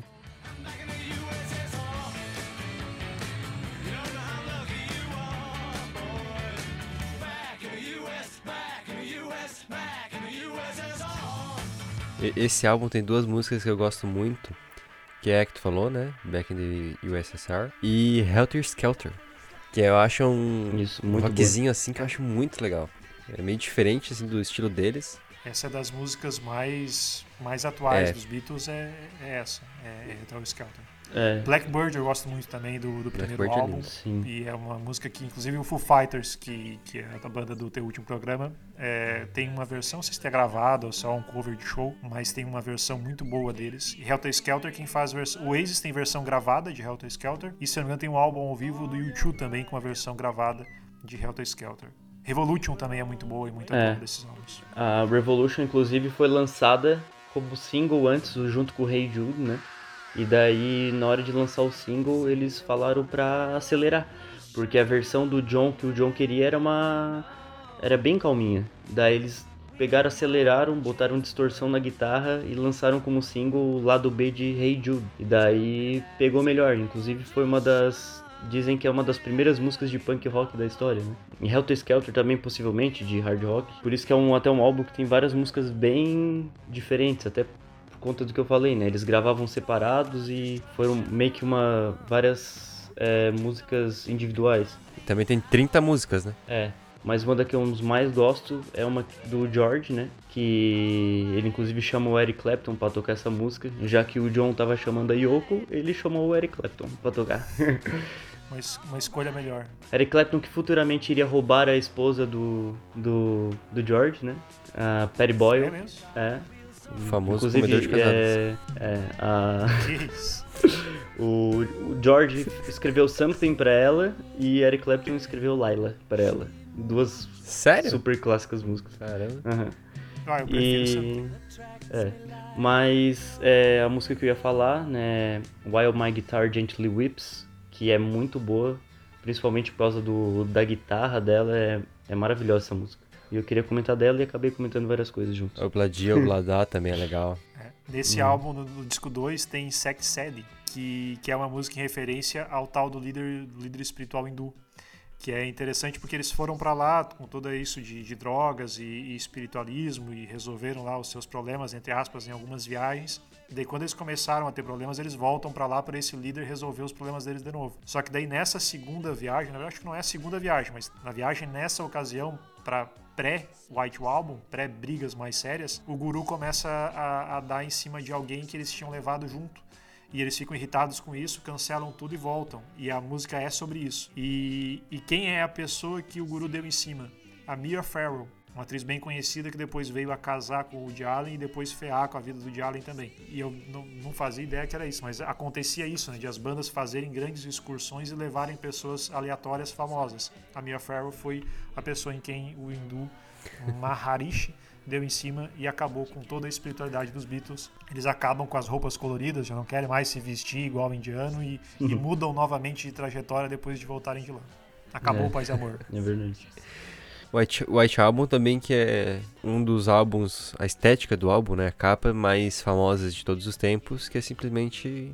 na- nem se chama White Album, né? Se chama The Beatles, mas ele é chamado de White Album por causa da É. capa, que é só The Beatles escrito. É pra ser o contrário do Sgt. Peppers, na verdade, né? É. O Sgt. Peppers era cheio de coisa, cores, daí pra contradizer isso eles fizeram só branco. Dizem que o pessoal da arte atrasou, né? ah, azar, vai sem arte nenhuma mesmo. É branco, falando- Qual que é o nome da banda? É o nome da banda? É Beatles. Coloca The Beatles, então. Os The É, Beatles. Inclusive uma curiosidade, é, o Revolver foi uma, uma arte, a arte ganhou o Grammy, a arte do Revolver, naquele desenho lá. Tem Grammy pra arte? Nem sabia. É, a arte do álbum ganhou o Tem Grammy. Grammy pra melhor banda de música brasileira, não vai ter pra arte de Falando em arte, o, o Sgt. Peppers foi o primeiro álbum de rock que continha as letras das músicas no encarte do vinil, Ah. obviamente, né? Legal. É o primeiro álbum a ter isso. Depois disso virou padrão pra todas as bandas. Não, eu só ia comentar que ganhou o Grammy, mas o cara que fez a arte, ele ganhou alguns dólares só deles. Mas ele disse assim, pá, eu, eu faria de graça. Eles deram porque queriam dar, mas... E o cara acabou ganhando o Grammy ainda. Eu queria saber quantos o que fez White Album ganhou, né? Provavelmente foi o dinheiro mais fácil da vida daquele cara. Na verdade, nem teve cara, eu acho, provavelmente, né? é o cara que recortou os The Beatles e botou ali. Who knows how long I've loved you? You know I love you still. Will I wait a lonely lifetime? If you want me to, I will. Depois é, a gente tem Yellow Submarine, mas Yellow Submarine é, é mais uma, uma Pro brincadeira, desenho, né? né? Yellow Submarine já tinha, a música já tinha sido lançada, é só um... É a trilha sonora de um desenho, né? É, É considerado um álbum dos Beatles, mas é a trilha sonora do desenho. composta pelo George Martin, inclusive, a trilha sonora do desenho. Nem é nem por eles. A única coisa que eu sei do Yellow Submarine é que acabou tendo desenho, que- mas é uma música bem clássica, né? E que eu acho que é a música mais famosa que o Ringo canta, né? Só que eles botaram umas músicas que já tinham, né? Junto com a, com a trilha sonora do filme, que foi feita pelo George Martin, que, segundo eles, não acrescenta muita coisa. Foi só pra isso mesmo, contratual, né?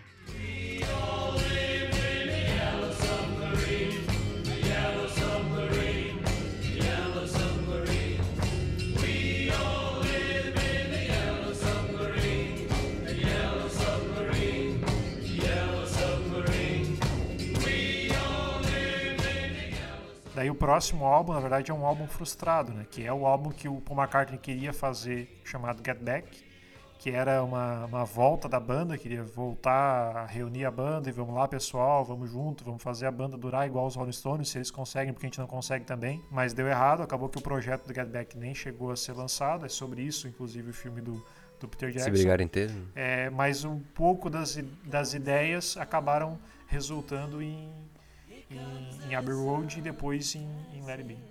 E Abbey É. Road é mais uma capa icônica. né? Principalmente no Let It Be, né? Inclusive por isso que tem o Get Back tá no Let It Be. Por mim, não teria problema eles continuar brigado, porque Abbey Road é um baita de um álbum também. É. Abbey Road tem Come Together, que também é uma baita de uma música, uma música muito atual, é, regravada também, tem Something, tem ah, Here Comes the Sun, que é a música desde quando o Beatles passou a ser tocado na, em- online, é, desde o início com o iTunes e agora com ah, com o Spotify, é sempre a música mais tocada dos Beatles em todos os lugares. É, por algum motivo especial, é a música que o pessoal mais procura dos Beatles, embora não seja normalmente a música mais popular deles. E é a música talvez mais utilizada em stories do Instagram da história, porque todo mundo que filma o Nascer do Sol coloca Here Comes the Sun pra tocar.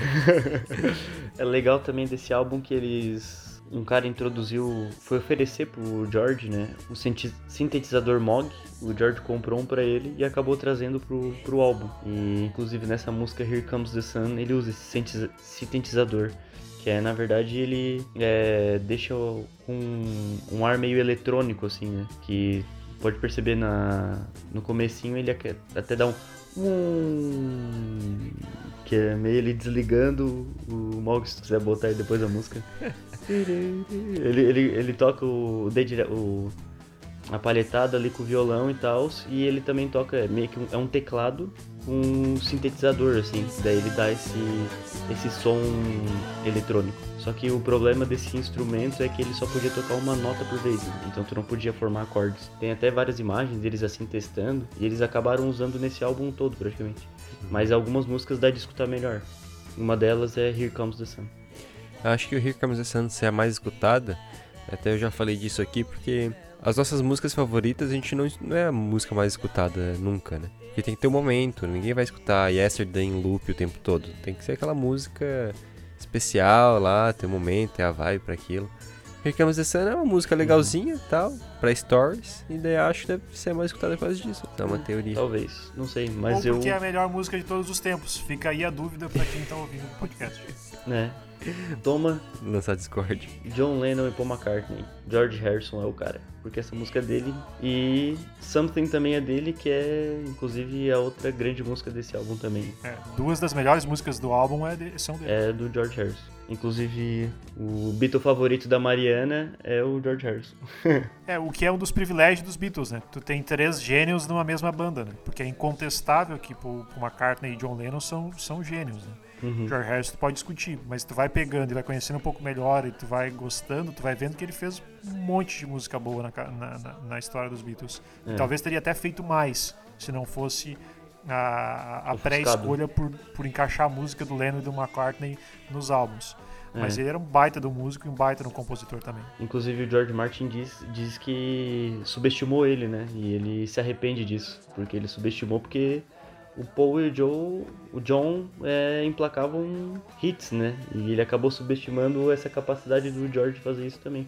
Que ele acabou mostrando mais no final da carreira. Né? Mas uma música legal também do início da carreira deles do George é Don't Bother Me. É uma música muito legal também, que se não me engano tá no With the Beatles. É uma música, uma das primeiras músicas do George, se não, se não for a primeira. Muito legal. Mas no final da carreira mesmo que ele emplacou sucessos, assim. Só quem era ruim mesmo era o Ringo, né? Mas daí não tem também como se até o baterista quisesse aparecer, ele era demais também, né? Um exagero. Coitado. Não, o Ringo era um cara legal. O Ringo só, talvez a principal função dele fosse não deixar a banda acabar. Porque sempre tem alguém que é convocado assim pra seleção porque sabe tocar um pandeiro e sabe animar o pessoal. Era a função do Ringo. Mas ele não conseguiu cumprir. Ele deixou a banda acabar. Até isso, né? Segunda vez que a gente tá citando o Ringo no podcast é pra falar que ele não, não segurou os gênios Não presta. juntos. É, mas é, uma música que eu, que eu gosto muito do Abbey Road, na verdade são três músicas, sequência, né? Que é Golden Slumbers, Carried Away e The End, que pra mim é uma obra-prima, assim, essas três músicas. Que daí ele é, é do Paul, né? Daí já entra a orquestra, meio que uma mistura com música clássica, assim, eu acho muito boa, muito boa mesmo. Inclusive, é, recomendar aqui The Analogs, é uns caras que fazem covers do Beatles. Eles têm uma eles tocam essa música também num, num evento assim do Beatles que é muito bom. Inclusive, se vocês quiser eles assistir, eles fazem shows tocando álbuns inteiros dos Beatles, inclusive o Sgt. Peppers e o White Album. Que e é muito legal porque eles fazem exatamente como o Beatles fazia. Tipo, todos os instrumentos, eles têm as orquestras, eles contratam. Então é muito legal ver esse, o show desses caras. E eles tocaram essa música aí, que eu gosto, que na verdade são três músicas sequência, né? Que pra mim é uma obra-prima. Mas que muita gente não conhece. O Abbey Road, ele é- é muito bom, né? Mas eu acho que todo mundo aqui concorda que Sgt. Peppers é melhor. Só que eu acho que é o álbum mais famoso da história, né? Acho que quando alguém pensa, ah, um álbum de música, é eu, os- eles atravessando ali a, a faixa de pedestre, acho que é o mais É, famoso. a imagem mais famosa é, deles, eu é acho. muito famosa a imagem. É, Mas verdade. o Sgt. Peppers é mais vendido. É, sim. O mais vendido dos Beatles é Sgt. Peppers. Mas Abbey Road é muito famoso e o Abbey Road ele também tem, acho que pra quem tava vivo na época, ele tem um caráter especial porque já existia o boato de que os Beatles iam Sim. acabar. Eles já não faziam Ele mais foi o último gravado, Eles lançam né? o White Album todo mundo sabendo que eles estavam brigados. É. daí eles lançam esse álbum e todo mundo pensa, ah, agora vai. Agora eles fizeram as pazes, agora daqui pra É. frente a gente vai ter Beatles o resto da vida. E não tem, eles lançam It Be, que é o último álbum, e já é um álbum de despedida, né? Basicamente, acho que ao mesmo tempo que lança, já avisa que, que a banda acabou ou acaba e já avisa que o álbum tá gravado e vai lançar, né? Eu tenho um adendo sobre isso, inclusive. É, Quando lançou o Abbey Road, eles já tinham acabado. Só que eles não falaram pra não estragar as vendas. E o It Be, ele só foi lançado contra a vontade deles. É, Eles não queriam lançar o It Be, que na verdade era pra ser o Get Back. Que lançou o single Get Back e é, os Beatles e tal cara, né? Que era o tecladista, inclusive, que o. Eu acho que era o que o, o Nathan tava falando, que teve um quinto Beatle que tocou com eles. Foi o, o tecladista que Pete, tocou. é, é, tocou aquele no show no telhado com eles lá, inclusive. E deles lançaram esse single Get Back dos Beatles e tal cara, que era esse tecladista aí.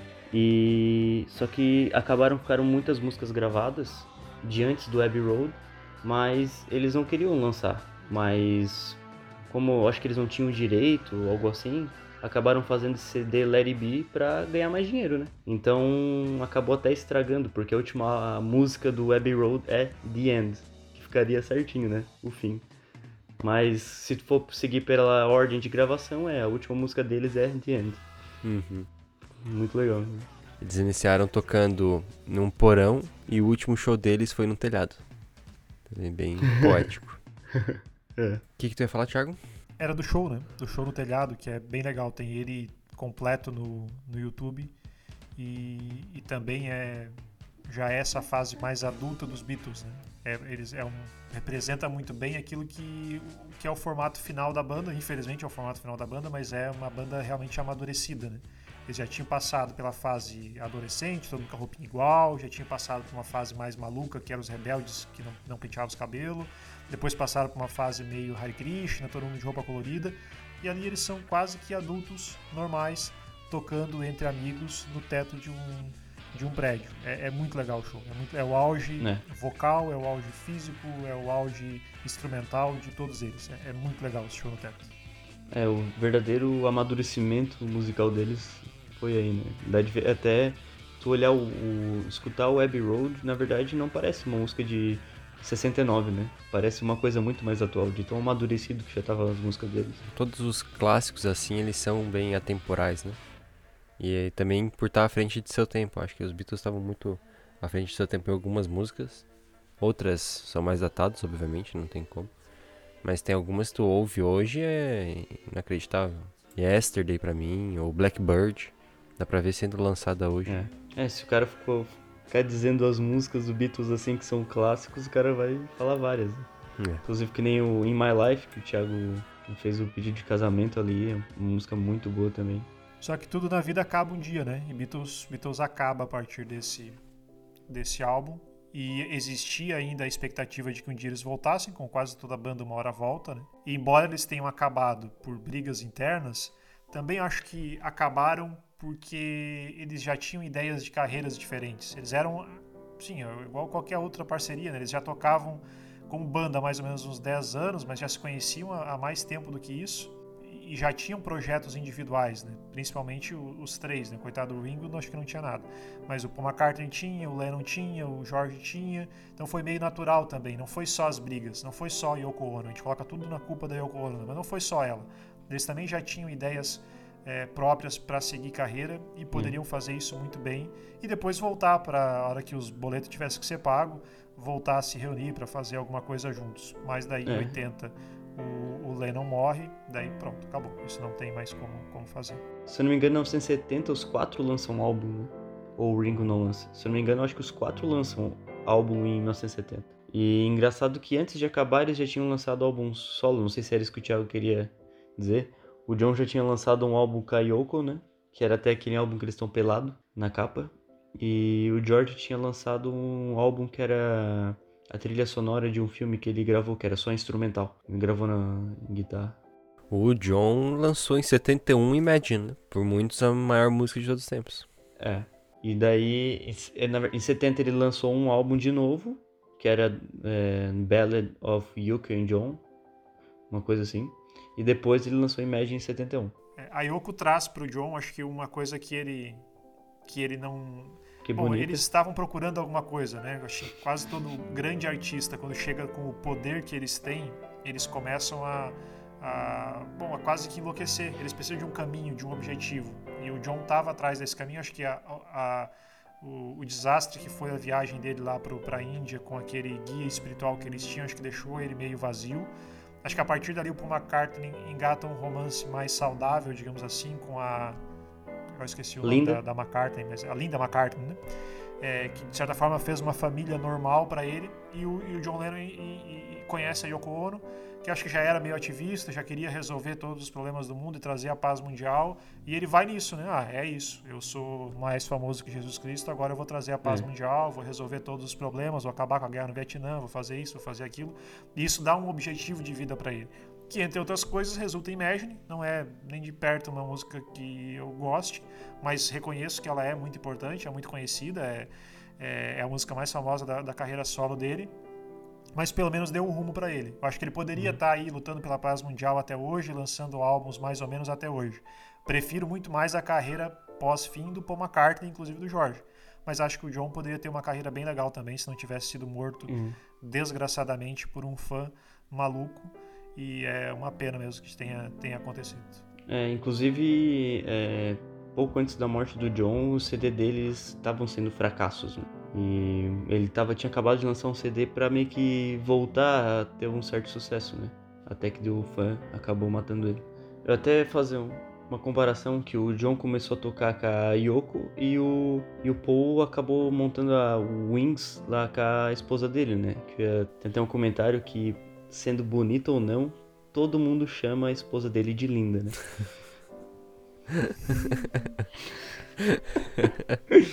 Eu tinha que fazer essa piada. Ah, era só isso que eu queria falar. Depois dessa tem até que acabar Bom, o a gente deve podcast. estar né? encerrando quase as curiosidades Né, Depois as dessa. curiosidades deles, né?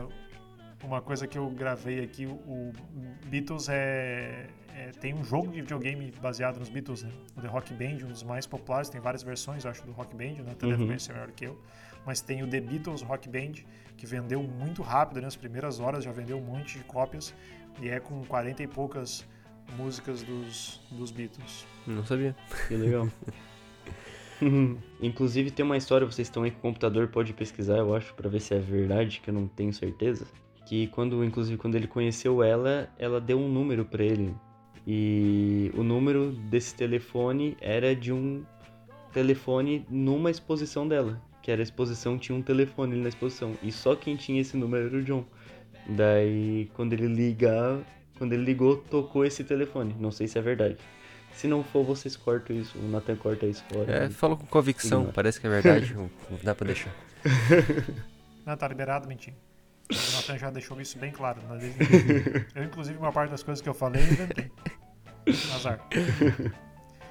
O, o assassino do John Lennon, ele tava lendo um livro muito conhecido, pelo menos para os americanos, que é o Apanhador em Campo de Centeio.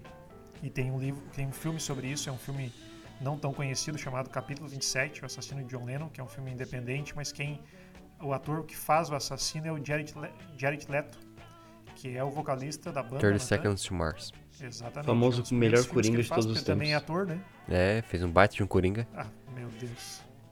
Pode cortar isso, né? Pode, né? Pode. É, ele, ele interpreta muito bem, ele tá mais gordinho, assim, interpretando o assassino. É bem interessante, porque ele não mostra quase nada do John Lennon, mostra a vida, da- tenta representar aquilo que o assassino estava pensando. E ele fala, com base no livro, ele se inspirou no livro, o segundo filme, ah, por causa da hipocrisia. Os, os hipócritas não podem viver. E ele dizia que o John Lennon era um hipócrita, porque pregava a paz, a igualdade, não sei o quê, e vivia uma vida de luxo. E ele vai lá simplesmente por causa disso e mata o John Lennon. O John Lennon morava do lado do Central Park e realmente em, em um prédiozinho lá dos mais caros que alguém poderia morar no mundo. E ele simplesmente vai lá, pede um autógrafo, dá alguns tiros e, e mata o John Lennon. Até hoje tem uma homenagenzinha pro John Lennon ali no Central Park, do lado de onde ele morava, dá pra pessoa ver, do lugar onde tem a homenagem, o, o apartamento dele. E tem lá um, um jardinzinho de morangos em, em homenagem a ele. Que legal. Ah, é, tá escrito Imagine, inclusive, né? Eu acho. Tá, tá escrito Imagine, eu acho que o nome do jardim é Stand By Fields Forever. E, enfim, é um cantinho em homenagem ao John Lennon dentro do Central Park. É, legal. É, eu acho que é discutível, no mínimo, né? Que talvez Imagine acabou sendo mais famoso que as, qualquer música dos Beatles. Não sei. Eu não sou o maior fã do John, mas talvez Imagine eu acho que pode ter se tornado mais famoso. Acho que pro as grande público geral é. Né? Eu acho que é mais conhecido. Pelo menos hoje em dia é.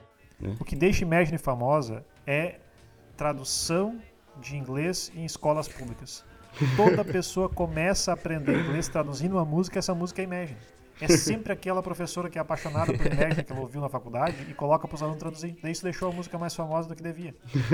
A música não foi a música do século XX por Ela não merece alguém que diz que é músicas do século XX? Teve? E ela foi. E Ah, é agora? muito, muito relativo, né? estão- A Yesterday já foi eleita a música de todos os tempos, Hey Jude já foi, It Be já foi, várias músicas já foram. Se perguntar pra Alexa É. qual a melhor música de todos os tempos, sabe o que ela vai te dizer? É. Melhor música não, melhor, maior banda de todos os tempos? É. Metallica. Sério? Olha que legal. É, não dá pra confiar na internet, né? tem que confiar no teu coração. Putz, e eu sou fã de Metallica, mas isso aí. é Vai ter complicado. Metallica nesse podcast também. Que bom. Muito bom. A gente acabou incluindo ali, tem várias coisas que. Isso aqui é, é muita coisa, né? Beatles é muita coisa. É, quando eu e Messias tínhamos um programinha na rádio aqui da Praia Grande, a gente contou a história do rock. E quando eu fui pesquisar ali pra contar a história de cada banda, a gente fez vários programas, cada programa contava algumas bandas. Beatles foi a banda assim que tu tinha material pra tu fazer 20 programas, porque tinha muita coisa. Pra cada álbum dá para fazer, dava pra fazer um programa contando a história daquele álbum, como cada música foi feita. É claro, Uhum. toda banda é assim, né? Toda banda, se tu pegar o álbum pra contar a história, tu vai ter uma história pra contar. Mas os Beatles, pela grandiosidade, tem muito mais referências, porque eles fazem algo e depois as pessoas acabam reproduzindo, copiando, eh, se inspirando, e isso acaba dando muito, muito material pra falar. Então, em todos os assuntos que a gente falou ali, de moda, de cinema, de influências de outras bandas, enfim, é, é muito grande a influência deles em, em todos esses aspectos e teria muito mais coisas para mencionar. Mas acho que dá para dar um apanhado geral ali para quem não conheceu Beatles ou nem conhe- não conhece, só conhece talvez uma ou outra música, se interessar e, em ver outras, outras músicas que eles têm de, de tantos álbuns, tantas músicas diferentes. Se gosta de músicas mais simples, pega os primeiros álbuns. Se gosta de mais complexas, pega os últimos. Pega sugestões de músicas que já tocaram em filmes, em festivais, enfim, músicas já reconhecidas e provavelmente a pessoa vai, vai gostar. É, eu achei legal também que tu falou disso, da, da, de cada álbum ter uma história. Foi até uma, uma. Quando eu tava conversando com o Natan, eu falei disso, né? Tipo, na hora de fazer Beatles, na hora de fazer uma sequência de cada álbum, assim, né? Que cada álbum tu vai ter muita coisa pra falar. E principalmente na, na pegada ali já no Sgt. Peppers, que é uma coisa que se tu for falar só da dos métodos de gravação que eles utilizaram ali, tu vai ficar horas falando, né? E mas assim, é uma coisa também nós falamos bem superficial, né? Que nem tu falou, o Thiago falou, né? Pro pessoal aí que não, não conhece muito de Beatles, por cima é isso aí, né? Porque se o cara for aprofundar, vai ter mais horas e horas de, de podcast. É muito interessante estudar e escutar um pouco eles porque eles mudaram a história, né? Mudaram o que a gente entende por história hoje, tanto pela influência deles na música em si, a influência que eles ainda trazem no cinema, na moda. Como, a- como as pessoas fazem música hoje, elas têm se as pessoas escutam as coisas que tem hoje, tem que agradecer o Beatles, porque algumas coisas hoje só são possíveis porque eles experimentaram tudo e, e criaram técnicas novas de gravação, né? E eles começaram como uns garotos de 16, 15 anos querendo fazer músicas pra agradar meninas e ganhar dinheiro, né? E acabaram fazendo tudo isso aí. Quem pode julgá-los? né? Em sete anos de gravação, O né? que, que o desejo por mulheres e dinheiros não pode dar, né? É o que move a sociedade toda. Tu acha que as pessoas fazem carros novos, roupas novas? Esse é o objetivo de uma forma geral. É machismo estrutural. Que nós, obviamente, somos contra. Resumo dos Beatles é que eles são, fazem parte da sociedade patriarcal machista. É isso aí. Não, Natan, eles estão aí pela mudança, exatamente. got to hide your love away. Hey, you've got to hide your love away. Então era isso. Falamos aí, como citado, né? Só um pouco do que a gente podia falar sobre os Beatles. Ainda tem espaço pra gente voltar, falar um pouco mais dos álbuns, das músicas. Temos muita coisa ainda pra falar. Mas hoje dá pra dar, deu pra ter um gostinho do que, que esses quatro gurizes de Liverpool fizeram e ainda a influência que eles têm na música atual, né? Eu pesquisei bem pouca coisa nesse episódio, sabia muita pouca coisa de Beatles, escutei, escuto bastante, mas eu não sabia muito. Então eu queria agradecer muito ao Vitor, ao Thiago por ter acrescentado tanto aí, por terem se preparado, terem ficado aí quase duas horas e meia em gravação. Então valeu aí pela, pela disposição e pela conversa. E eu agradeço pelo convite, né, de estar aqui, de falar sobre essa banda que eu tanto amo e que o- é, fez a história, né? E a coisa que eu mais amo de escutar hoje é rock, né? A minha vida foi escutar rock. E simplesmente a gente tá falando da maior banda, não só de rock, como a maior banda de todos os tempos. Sem dúvidas, a maior banda de todos os tempos, como o Thiago deixou claro. Conforme a gente vai repetindo isso, vai virando verdade, né? O importante é a repetição. É isso aí. Eu queria dar parabéns pela participação do Vitor, achei muito legal. Ele conhece muito de Beatles, muito mais do que eu ali sobre a história, falou várias coisas de cabeça que eu seria incapaz de dizer. Embora boa parte, acho, do que ele disse foi a Mariana que estava soprando para ele, mas tudo bem, acho que Natan consegue cortar nas gravações ela. Obrigado, Mariana, aí também, tá tentando dormir e a gente tá aqui até agora atrapalhando. Eu acho que é a primeira vez que tem audiência o teu podcast assim ao vivo, né, Natan? Porque tu já, ela já tá participando aí, ó, agora. Exatamente. Ao vivo, tem, tem uma pessoa assistindo. E é um sucesso esse programa. Ele tinha audiência depois, agora tem audiência ao vivo. Conta o pirulito ali também. Dois na audiência, por favor. Mas eu te ensinei certinho até algumas coisas, né? Tava, tava, tava bonzinho até, parabéns. Obrigado. Agradecer o Natan pelo convite e dar parabéns pela ideia do, do podcast, é muito legal. Não sei como tu encontra tempo para fazer isso, principalmente namorando agora, mas é legal. Reunir amigos e conhecidos para falar de música é uma, é uma boa ideia. Utiliza bem o tempo e provavelmente vai deixar isso na, na memória de cada um de nós que participou durante algumas horas nessas gravações. Foi muito legal participar. É Obrigado. por isso que eu lanço um podcast por mês. Eu queria agradecer o Thiago também, que eu não conheci o Thiago, é, pelo jeito parente do Pablo, né? É o, fa- o grande famo- amigo. Ah, não espalha isso. Tem como cortar essa parte, Natan? o famoso primo do Pablo. Primo do Pablo. Então, muito prazer em conhecer o, o Thiago aí. Muito bom conhecer pessoas com bom, bons gostos musicais, né? E vocês se preparem que estarão de volta aqui, né? Vitor pra Metallica e Thiago pra falar de Blackpink comigo. Blackpink. Não, não, eu confundi. Quem gosta de Blackpink é o Messias. O Messias gosta de Blackpink. Eu achei que era Backstreet Boys. Já achou alguém pra Backstreet Boys? Não, ainda não achei. Mas tu, tu gosta de Rolling Stones? Eu gosto de Oasis, a banda que eu mais ouvi. Pode ser o Ace, o, o Bom, cover de Vamos, Beatles. né? vamos combinando mais pra frente. Cover de Beatles. É, é, quase um cover de Beatles, mas tem opções, teremos opções. Art Monkeys, não gosta de Art Monkeys? Tu vai falar de Art Monkeys nunca? Ah, é, é, Eu não tô no pouco tempo, né? Agora que eu O cara fala de K-pop e não fala de Art Monkeys. né? Meu Não, aí é complicado.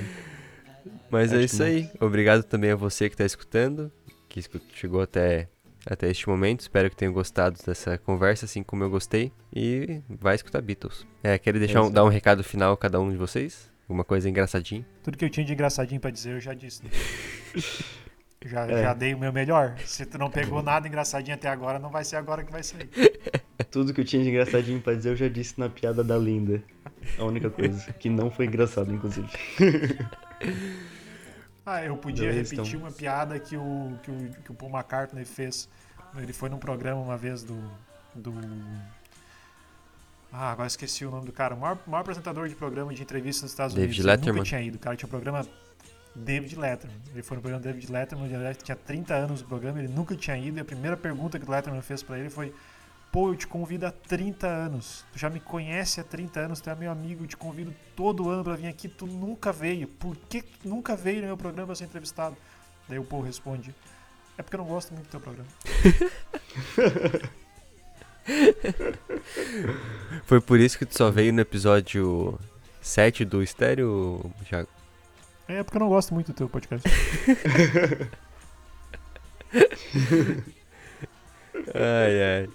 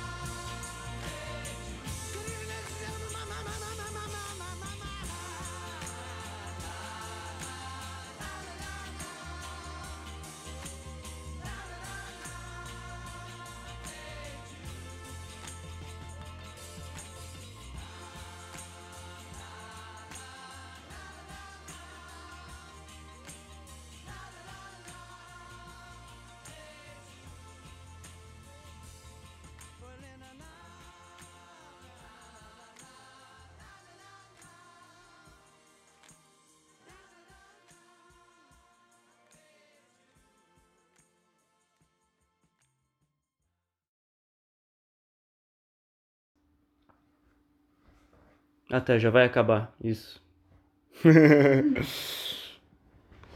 Pode falar, amor. Só não fala enquanto. vai sair. É, só não fala enquanto eu falo. Porque se tu falar depois, ele corta. Ai, eu tô me segurando muito, Victor, pra não falar. Ai, sério, cada coisa que vocês falam eu fico. Ai, mas tem isso, mas tem aquilo. Ai, meu Deus do céu. Quando ele começou a falar assim da história dos Beatles, eu já comecei a me coçar toda aqui. Ai, meu Deus do Eu sabia que tu Vai faltar muita informação. Ah, mas importante. óbvio, né, amor? É um negócio que vai pra ser uma hora. Se for falar tudo dos Beatles, a gente fica 10 horas falando. né? É. Vai ter que resumir muita coisa. E eu acho que ele vai querer fazer outros podcasts daí pra tipo, falar só de um álbum, entende? Coisa assim. Ai, vamos ver. Ai, ai, ai.